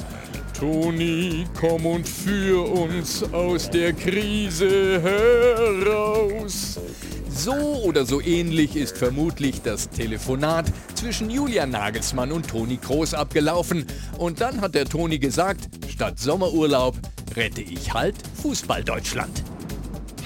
So schaut's aus. Diese Personalie ist ebenso mutig wie kontrovers. Für die einen ist Querpass Toni ein Stehgeiger, der das Spiel verschleppt. Für die anderen ein überragender Maestro, der mit Real die größten Titel gewonnen hat. Und wie werden wohl seine Kollegen in der Nationalmannschaft reagieren? Der eine so, der andere eher so. So schaut's aus. Für Toni Kroos spricht, er kann Bälle unfallfrei und zielsicher von A nach B spielen. Wenn es sein muss, 250 Mal. Das kann in der Nationalmannschaft beileibe nicht jeder garantieren. Gegen Kroos spricht, seine letzten guten Länderspiele waren so etwa 2016 und sagen wir mal so, er hat das deutsche Spiel 2018 und 2021 nicht wirklich schneller gemacht. So schaut's aus. Böse Zungen könnten jetzt natürlich sagen, wenn wir heute Toni Kroos holen, warum nicht morgen Yogi Löw und übermorgen Lukas Podolski? Sepp Herberger geht ja leider nicht mehr. Und was Nagelsmann angeht, fragt man sich, was sind seine Hauptbaustellen? Zu langsam, zu undynamisch, sehr viel aus dem Stand. Und ausgerechnet das soll Toni Kroos beheben oder wenigstens wieder Ordnung ins Chaos bringen. So schaut's aus. Toni Kroos polarisiert. Manche träumen wegen ihm schon vom Titel bei der Heim-EM. Andere sehen sein Comeback als letztes Armutszeugnis einer gescheiterten Generation. Im März nach den nächsten Länderspielen sind wir vermutlich alle schlauer. Und wenn es dann nicht klappt, führt Nagelsmann vielleicht bald wieder ein neues Telefonat. Toni, geh bald wieder, bald wieder nach Haus. Toni und ich geh dann gleich mit dir hinaus. So schaut's aus.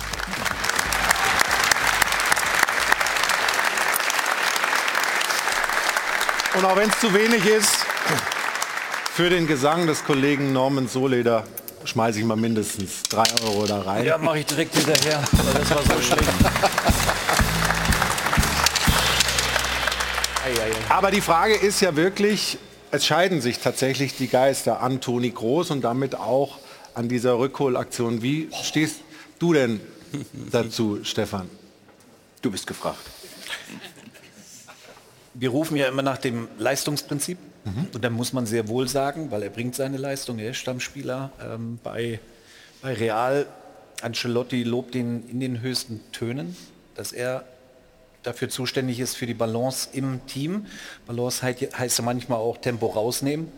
Aber ich glaube, wenn es um das Leistungsprinzip geht, ist die Entscheidung richtig. Er braucht nur die richtigen Leute um sich herum, um dann auch seine Stärke äh, zu zeigen. Du hast trotzdem gesagt, wenn du es ihm raten könntest oder wenn du ihm einen Rat geben würdest, würdest du nicht zurückkommen Das ist an richtig seiner Stelle. persönlich, genau, genau. Aber das ist, hat mit dem Alter denn etwas zu tun.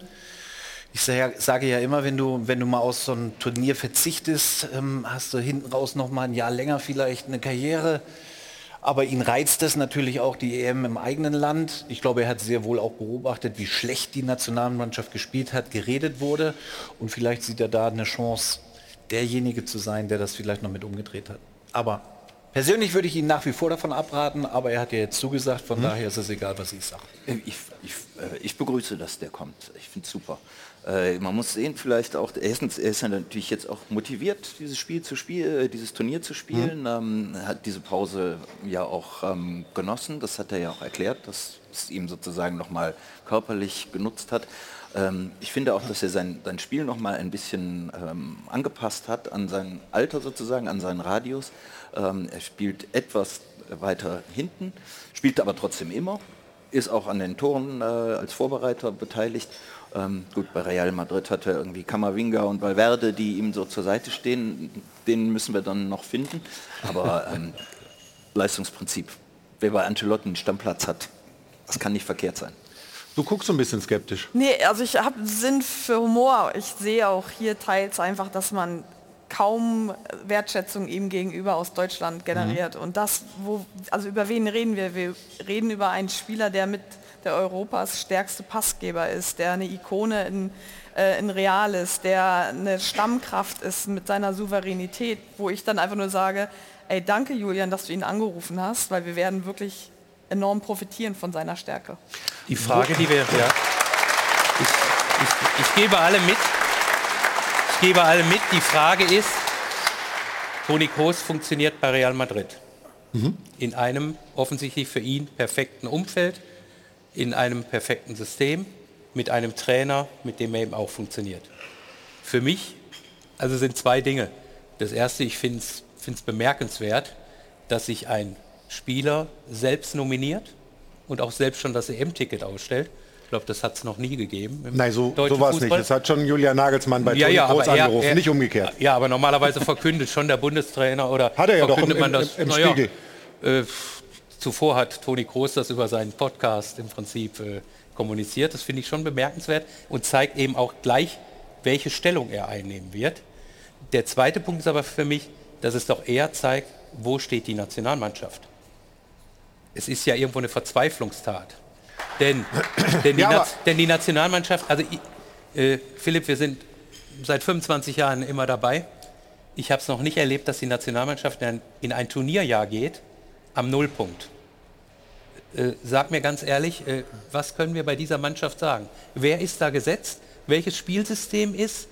Äh, wo sind Automatismen? Wo ist Stabilität? Wo ist Ja, aber- Selbstvertrauen? es ist nichts da. Aber hättest du gesagt, wir müssen mit Kimmich und Goretzka, die ja auch vielleicht nicht ihre beste Form haben, um es mal so zu sagen, in die EM gehen und lassen einen Toni Kroos, der bei Real Madrid eine absolute äh, Stammkraft ist, lassen wir weg? Nein, das habe ich nicht gesagt. Aber, Aber darum geht's wir, ja. Aber wir starten im März beim Ja, Nullpunkt. Aber, ja, aber wir, wir, ob jetzt groß kommt oder, oder nicht kommt, wir starten ja trotzdem beim Nullpunkt. Also wir haben jetzt zuletzt gegen die Türkei und Österreich verloren. Wir haben wenig erfolgreiche Spiele. Also dieser Nullpunkt ist ja, da unabhängig von der, von der Personalie groß. Gerade deshalb hat er ja da einen Platz verdient. Und jetzt ist Pascal Groß der Nebenmann, der in den. USA zweimal gut gespielt hat und dann in den November-Länderspielen nicht eine Minute gespielt hat. Also wo ist da für mich die Strin Stringenz? Die sehe ich nicht. Ich meine, wo, wo soll gerade Routine auch herkommen? Also die Abstellungsperioden sind ja schon eh maßgeblich wenig und wir haben die letzten Jahre gesehen. Deswegen, Hm? wenn, dann werden wir sowohl, ich glaube, in der Diskussion hier auch, wie auch auf dem Platz beziehungsweise drumherum einfach an dieser Anspruchshaltung, die wir haben. Wir sind nicht mehr Deutschland, die Nation die hier jetzt jede andere Nation wegbügelt, ergebnistechnisch. Sondern da müssen wir, glaube ich, einfach ein bisschen zurückrudern und sagen so, okay, wir starten jetzt nochmal wirklich anhand des Leistungsprinzips und dann kommt ein Toni Kroos zurück. Aber der DFB-Präsident hat gesagt, mindestens Halbfinale. Ziele Ja. aussprechen müssen wir auch. Ich meine, wir fragen ja auch danach. Ja, aber der, Also- der, der kommt ja nicht wirklich aus dem Fußball. Erik. Also ich sage nur eins. Halt deinen Gedanken ganz kurz. Wir müssen eine kurze Pause machen. Ich will nämlich äh, über diese Wertschätzung, mangelnde Wertschätzung, die du gesprochen hast, vielleicht aus deiner internationalen Perspektive von dir noch was hören. Genau. Kannst du den Gedanken kurz noch halten? Genau. Ganz festhalten und wir sind gleich zurück und sprechen natürlich weiter über Toni Kroos. Da hat Uli Hoeneß bei uns in der Sendung hier vor zweieinhalb Jahren gesagt, dessen Zeit ist vorbei. Jetzt ist sie wieder da und vielleicht zu Recht wieder da. Wir sprechen gleich weiter in unserer Runde über dieses Comeback. Nach einer kurzen Pause melden wir uns wieder hier aus dem Airport Hilton. Bis gleich.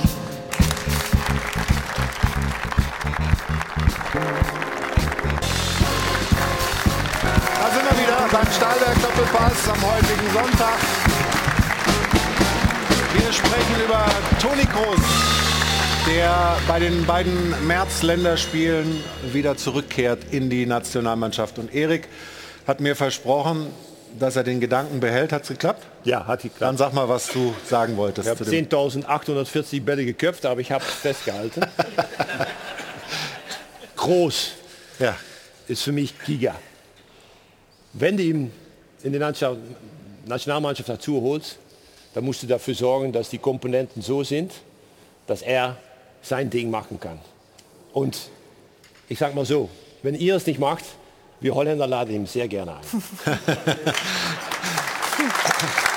Dann sag mal, welche Komponenten das aus deiner Sicht wären, die, die er braucht, damit er sein Spiel in der Nationalmannschaft Ja, wirklich wir gewinnbringend je- einbringen kann? Jede Woche spanische Fußball gucken und dann sehen wir, was da gebraucht wird. Aus Mittelfeld als ein Läufer, der vor ein paar Jahren noch in Dortmund gespielt hat, der es hervorragend da macht. Und du brauchst einen, sag mal, Art Jens Jeremies ähnlicher Typ, ein Beißer, der den Raum hinter Toni frei hält und dann hast du eine, ja, für uns Holländer schade, aber da hast du eine fantastische EM-Mannschaft. Aber das kann ja nicht Goretzka sein wahrscheinlich, das kann nicht Kimmich sein, der auf rechts spielen soll, das hat Nagelsmann schon gesagt. Wer kann das sein? Pascal Groß hat er erwähnt in, in, in, in seinem Interview, glaubst du auch? Also was ich von ihm bis jetzt gesehen habe, war für mich sehr frisch, äh, sehr gut, sehr aggressiv und vor allen Dingen jemand, der sich nicht größer fühlt, als dass er ist.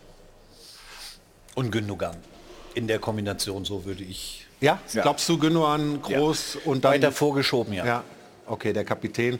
Aber äh, wir erinnern uns natürlich auch an die letzten Turniere mit Toni Kroos und nach 21 hat sich dann Uli Hoeneß bei uns hier in der Sendung so geäußert.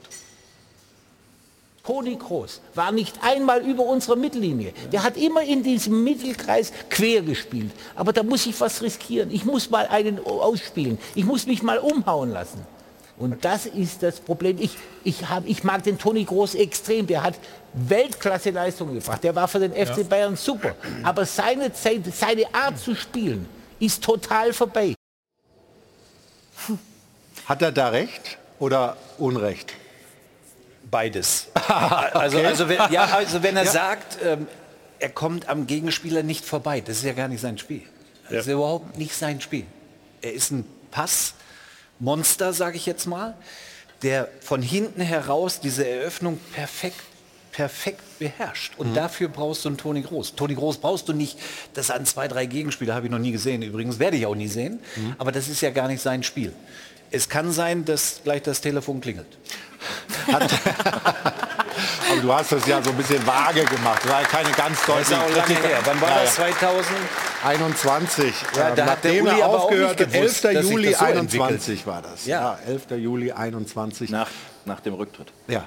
Hat, ähm, hat er aber damals vielleicht das nicht gehabt, dass man ein Mittelfeld so organisiert plus- um ihn herum. Ja? Plus, wenn Toni am Ball kommt, muss er Optionen haben, den Ball zu spielen. Ja. Also müssen Leute laufen. Und das ist, glaube ich, nochmal ein Unterschied. Wenn du an keiner sich anbietet, dann muss Toni quer spielen. Aber in der Kombination zum Beispiel mit Florian Wirtz, der jemand ist, der sich Oh extrem la, viel Wirtz. bewegt, ja, der überall ist. Äh, also äh, das wäre schon, wenn das funktioniert, wäre das schon ein gewaltiger Gewinn für diese Mannschaft. Also, äh, hier eher positiv, äh, so das Meinungsbild zu Toni Kroos, du so ein bisschen skeptisch vielleicht, ja. wenn ich das äh, richtig deute. Ruth, wie sieht es denn im Netz aus? Wie sieht es bei den Fußballfans aus in Deutschland? Also als Toni Groß das verkündet hat auf seinem Instagram-Kanal, ähm, ich habe das Internet selten so euphorisch gesehen. Ich glaube, es ist fast explodiert. Es war wirklich eine wahnsinnige Euphoriewelle, die uns ja auch rund um die Nationalmannschaft mal wirklich gut tut. Wir haben ja so ein paar zusammengefasst, also von Dennis Schröder über Teamkollegen ähm, bis zu Jude Bellingham, die da alle äh, jubeln. Und dann gab es natürlich schon auch Stimmen, so einerseits traurig, dass unsere Hoffnungen unter anderem auf, auf einem 34 Jahre alten Spieler beruhen. Andererseits würde Groß in jeder anderen Nationalelf Stammkraft sein. Warum sollten wir so blöd sein und auf seine Qualitäten verzichten? Und dann heißt es hier, Europameister im eigenen Land zu werden. Na, das ist noch ein bisschen hin. Mit einer Truppe, der kaum jemand noch etwas zutraut, wäre das epischste Karriereende jemals. Und die Sache mit dem Zutrauen, das ist auch eine, die Toni Kroos selbst erwähnt hat. Er hat nämlich gesagt äh, auf seinem Kanal, warum er es überhaupt macht, weil er vom Bundestrainer gefragt wurde, Bock darauf hat und weil er sicher ist, dass mit der Mannschaft bei der EM mehr ja, möglich ist, als die meisten im Moment gerade glauben. Also nach zweieinhalb Jahren kehrt er da eben zurück, hat ja die Erfahrung von 106 Länderspielen und selbst der Bundestrainer Julian Nagelsmann, der hat im Moment nicht so die Zuversicht, dass es wirklich ganz weit mit dieser Mannschaft gehen kann. Da sagt er nämlich, die A-Nationalmannschaft liegt äh, seit Jahren sportlich am Boden. Da war zuletzt nichts dabei, was die Hoffnung nähren könnte, dass wir ins Halbfinale kommen. Und ich habe so ein bisschen das Gefühl, wenn man das anschaut, was im Netz passiert ist, dass mit Toni Groß zumindest so eine Aufbruchstimmung geherrscht hat. Philipp, glaubst du, dass das diesen Impuls bringt, auch wieder dran zu glauben, dass trotz der schlechten Ergebnisse der letzten Jahre, muss man ja sagen, bei der EM was funktionieren kann? Ja, natürlich ist das möglich. Die Frage ist, wie gehen die nächsten beiden Testspiele äh, aus? Ne? Wie, äh, seh- wie schlägt sich Deutschland gegen Frank in Frankreich, gegen Holland? Ähm, das wird natürlich die Stimmung stark beeinflussen. Ähm, ob dann eben ein Aufbruchsmoment entsteht mit Toni Kroos oder nicht. Also davon hängt halt alles ab. Thomas Tuchel hat ja äh, beim FC Bayern in dieser PK gesagt, er kann jetzt, weil er weiß, wann seine Zeit zu Ende ist, rücksichtsloser aufstellen. Julian Nagelsmann macht ja auch nur bis zur EM. Wie rücksichtslos muss er sein? Er hat äh, auch selber gesagt in diesem Interview äh, beim Spiegel, es werden viele überrascht sein, dass einige Spieler, von denen alle glauben, sie sind dabei, nicht dabei sind. Also wie viel Rücksichtslosigkeit erwartest du dir von Julian Nagelsmann? Hundertprozentige, weil du musst dem Erfolg alles unterordnen. Und wenn ich schon anfange zu überlegen, wenn ich den Spieler einsetze, dann ist schon vorbei. Weil du Mhm. musst wirklich anhand der, des Leistungsprinzips, was ja oftmals hier und da äh, außer Acht gelassen wird, wegen dieser Wenn-Danns, deswegen da wirklich rücksichtslos alles dem Erfolg unterordnen und diese Entscheidung treffen. Ich stimme dir zu. Äh, wirklich rücksichtslos, das hat er angekündigt, das wird er auch machen. Aber er muss natürlich im März die, die er einlädt, von dem Kurs 100% überzeugen. Also es ging los in den USA bei den beiden Spielen mit sehr einfachen Methoden.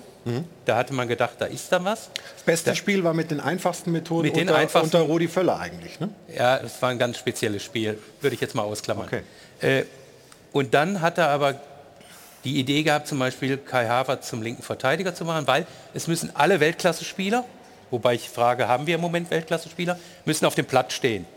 Und dann kommt hinterher, sagt er, jetzt brauchen wir aber die Arbeiter oder die Worker, wie er sagt. Bin ich mal gespannt, ob das jetzt dann die, die, die Worker sind. Also jetzt, jetzt muss, muss das dann aber auch äh, äh, fruchten. Und deswegen hatte ich vorhin gesagt, ich sehe einen Nullpunkt, weil ich nicht klar sehe, was soll denn jetzt, äh, also was ist das, auf das ich setze. Und ich bin da bei Philipp. Also diese beiden Spiele, da ist eine riesige Fallhöhe für Nagelsmann. Niederlande. Ja, wir haben gegen Frankreich gespielt, also Niederlande. Oh mein Gott. Das ist, Wenn die wollen, das, ne? das ist der Favorit. Ja, klar. Wahnsinn. Wenn Mbappé mal kurz Miep Miep macht, dann bist du weg. Miep Miep. Ja. Wieder Roadrunner. Ja. Ja, unglaublich. Und du bist Holländer. Was sagt der Holländer, wenn, wenn die Deutschen 0-3 in Frankreich verlieren? Dann ist doch der Holländer so richtig glücklich, nach Frankfurt zu kommen, oder? Dann, dann wissen wir, dass ihr nicht mit das vollste Selbstvertrauen gegen uns spielt. Ja, das ist äh, hilfreich. Ja. Es gibt aber vorher noch ein Spiel gegen die Niederlande, die Frauen. Ne? Ja. Da geht es äh, um den Alles. dritten Platz in der Nations League und damit um die Olympia-Qualifikation. Wie optimistisch bist du, Tabea? Ich bin ja grundsätzlich ein sehr optimistischer Mensch, deswegen, äh, äh, sie haben zwei Chancen. Die erste haben sie jetzt vergeigt, aber ich meine, letztlich äh, wissen sie genau, worum es geht. Ich, Alex Popp hat das nochmal sehr auf den Punkt gebracht. Ähm, sie weiß, wie es bei den Olympischen Spielen ist und gerade jetzt auch nochmal mit Horst, der es auch weiß. Äh, wir haben ja 2016 zusammen in Rio verbracht. Deswegen, also die Fähigkeiten sind da und das ist natürlich auch ähnlich wie bei den Männern. Also wirklich inwiefern die Mentalität gegeben ist, auch diese Leistung abzurufen. Und so ein Olympiaturnier, Hm. du hast es erlebt, mit Goldmedaille, ist schon gigantisch. Es muss doch Motivation ohne Ende geben. Absolut. Also auch gerade weil, äh, also wir Frauen oder wir Mädchen sind ja dann eher so oftmals an Olympiastützpunkten, deswegen hast du den Einfluss von anderen Sportarten, also wirklich diese große Sportwelt. Ist nochmal was anderes, wenn du eine reine EM oder eine WM hast, das ist was ganz Besonderes. Und auch, muss ich sagen, fünf Wochen in Brasilien, wir hatten ja unterschiedliche Spielstätte und auch wiederum diese Kultur, diese Leichtigkeit, wo man dachte so, okay, wie steif sind wir eigentlich?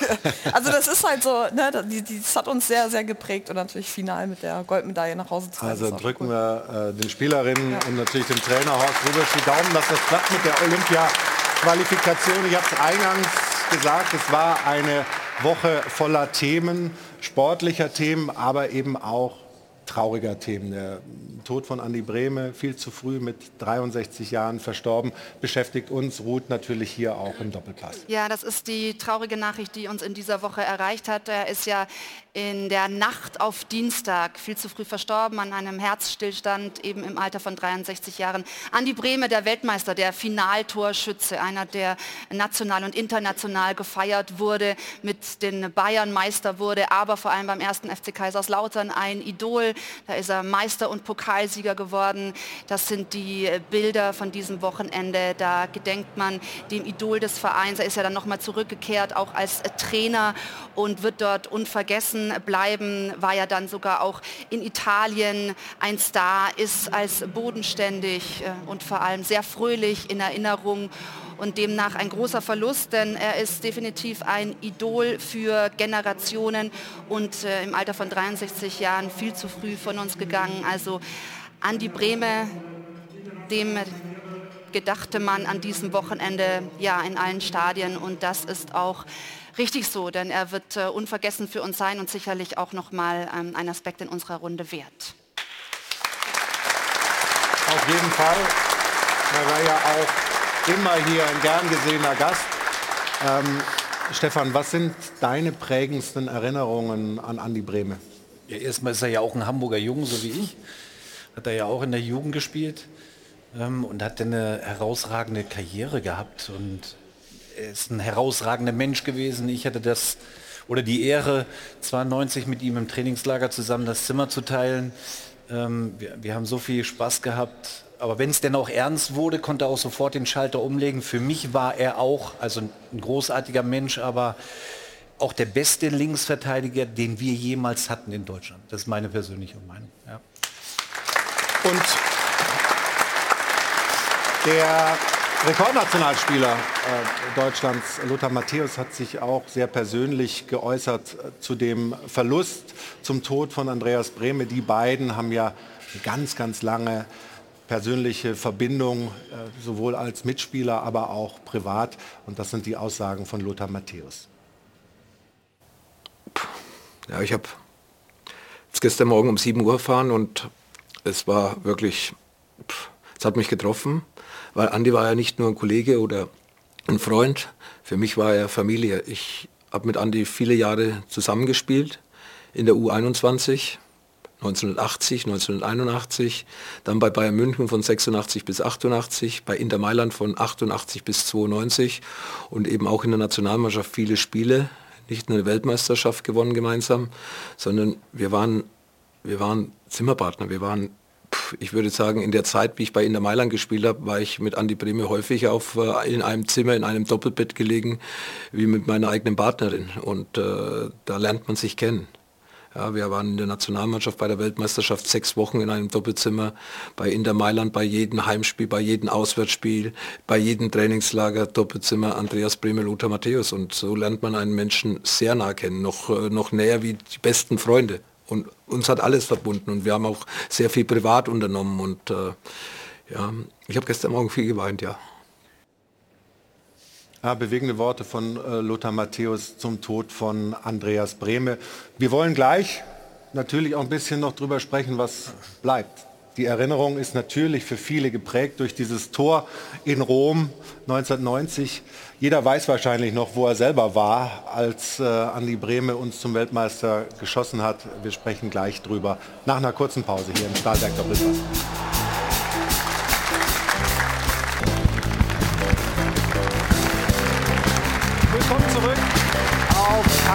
letztes Mal heute hier beim Stahlberg Doppelpass in München im Airport Hilton. Roth ist bei uns in der Runde angekommen, aber ich habe ja gesagt, dieses Tor von Andi Brehme ist so ein Moment, wo wahrscheinlich jeder weiß, wo er war. Ich, ich habe das im Freundeskreis in Stuttgart geguckt, nachdem ich vorher ein paar Mal bei der WM mit meinem Fiat Uno über den Brenner gefahren bin, war zum Beispiel gegen die Tschechische Republik da. Und dieses Tor habe ich dann zu Hause gesehen und gefeiert wie das ganze Land. Stefan, weißt du noch, wo du warst, als Andi Brehme diesen Elfer da unten reingehauen hat gegen ja, ich, war, ich war in München, war ja gerade der Wechsel von Borussia München-Gladbach zu Bayern München, war hier im Hotel in München und habe da das Finale geguckt mit Lian Laudrup zusammen, ja. Philipp, hast du Erinnerungen an dieses Turnier und damit auch an diese außergewöhnlichen war- Leistungen ich, von, ich war, von Andi ich war bei Bremer? dem Turnier, als, äh, aber noch nicht als Journalist, sondern als Fan und habe alle deutschen Spiele gesehen äh, bis äh, Achtelfinale. Beim Viertelfinale haben sie mich nicht ins Land gelassen, weil mein Pass abgelaufen war. Was? Und sie mich offenbar für einen Hooligan hielten. Ja, das- aber äh, ich war, so bei dem, ich war bei dem Spiel gegen Holland und ich muss sagen, das war mit das intensivste Spiel, das ich je im Stadion gesehen habe. Auch ein Tor von Andi Brehme. mit dem Tor von Andi Bremer, das überhaupt eines der besten war. Und damals war ja die Rivalität zwischen Holland und Deutschland im Fußball ja wirklich auch auf einem sehr ungesunden äh, Level. Äh, ich bin sehr froh, dass das vorbei ist, weil Du hast es ja, überlebt. Konntest, Ja. du, konntest du damals als, als Niederländer, als Holländer, ähm, klar, ihr seid damals ausgeschieden, Mhm. aber konntest du akzeptieren und, und respektieren, was Andi Bremme für ein außergewöhnlicher Fußballer ist? Oder war der einfach nur ein Gegner Ja, in weil, Deutschland? weil er war eigentlich der moderne, was du schon gesagt hast, moderne linke Verteidiger, der, der eigentlich alles konnte und der, der gegen uns Niederländer dann das Traumtor mit rechts macht Ja. und der den Elfmeter mit links und mit rechts nimmt. Und ich saß dann, wir wohnten oberhalb der Metzgerei bei uns zu Hause äh, und Papa hat dann das längste Verlängerkabel genommen, was es gibt, den Fernseher im Garten gesetzt, der Grill war an, das Bier für Papa war kühl, ich habe so billig Cola bekommen und wir haben Fußball geguckt. Ja. Und du? Warst du da? Äh, ich in ich Rom? war 1990 in Italien, es war meine erste WM als Reporter und eigentlich war mein größter Moment damals in, in meinem Alter, dass ich Diego Maradona in Neapel für Argentinien habe spielen sehen. Das war, glaube ich, damals 1990 mit das Größte, was man erleben konnte. gegen Italien. Ich war dann nicht mehr da zum Finale, das habe ich zu Hause auf der Couch geguckt, weil die Geburt meines ersten Sohnes oder unseres ersten Sohnes bevorstand. Und ich weiß nicht, ob Andi Brehme dann die Wehen ausgelöst hat. Auf jeden Fall äh, kurz danach war, war der Dennis auf der Welt. Das ist doch schön. Und du bist erst 91 Ich geboren. existierst du. Ja, genau, ich war noch nicht da, ja. Ich war noch in der Mache. Aber, an, aber wir haben schon das Geburtstag, wir haben, also es ist nicht während Nee. des WM-Finales passiert. Nee, ähm, aber was hast du für ähm, ja, Erinnerungen? Oder du hast ja viel dann wahrscheinlich auch im, im, im Nachhinein an die Breme gesehen. Was hast du für Also Erinnerungen? Farbbild war in Ja. Erinnerung. Nee, ich fand es gestern eigentlich nochmal interessant, weil wir mit Lothar auch da standen und da hat er dann auch nochmal ein bisschen erzählt, so ein bisschen was Persönliches und das ist dann schon irgendwie auch sehr, sehr prägend irgendwie, wie ein Fußballer, ein Mensch die Zeit so sehr geprägt hat, ist natürlich auch immer genau mit dem gegeben, so dass es auch gewisse Vorbilder sind. Also wer, wer sind die Mhm. Nächsten und natürlich dann auch so niederschmetternd mit 63 Jahren, wo ja eigentlich das bunte Leben noch voll da ist. Ja, das ist äh, wirklich schwer zu verkraften. Aber es bleibt eine ganze Menge von Andi Brehme. Bei uns ganz, ganz viele schöne Erinnerungen an einen außergewöhnlichen Fußballer und an einen ganz besonderen Menschen. Ruth, jetzt ist so ein bisschen der Übergang Ja, schwierig, aber er war aber ja auch noch bei uns hier im Doppelpass vor gar nicht allzu langer Zeit. ja, ein bisschen über ein Jahr ist es her, ja. Ganz genau. Und demnach äh, können wir alle was mit ihm verbinden. Aber ja, jetzt kommt der Übergang, wo ich auch noch den Hinweis machen darf, dass der Doppelpass auf Tour geht.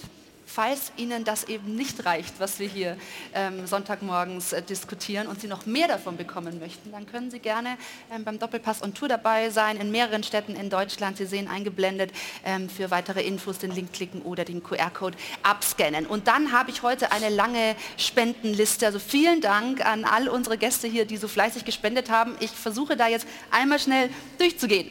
So, der SV Allensbach, Bundesliga-Stammtisch Ilvederhof, Freiburger Jungs, die Engelmänner, die Engelmänner aus Budstedt, die Campingfreunde Steffen und Thomas aus Pana, Marion Georgi aus Leipzig, Pitt Ferner, Familie Mirisch, Gina und André, Zimmerner Jungs, BVB-Fanclub Langerbrand, Fisch und Van Ottendorf, HSV-Fans Mühlenkreis, Sabine und Frank aus Berlin, Mitglieder beim ersten FC Köln, Andi, Flo und Felix, Regina und Herbert Herzebrock, die Elektriker aus Schenefeld und äh, der FC Bayern Fanclub Ulis Erben. Vielen Dank.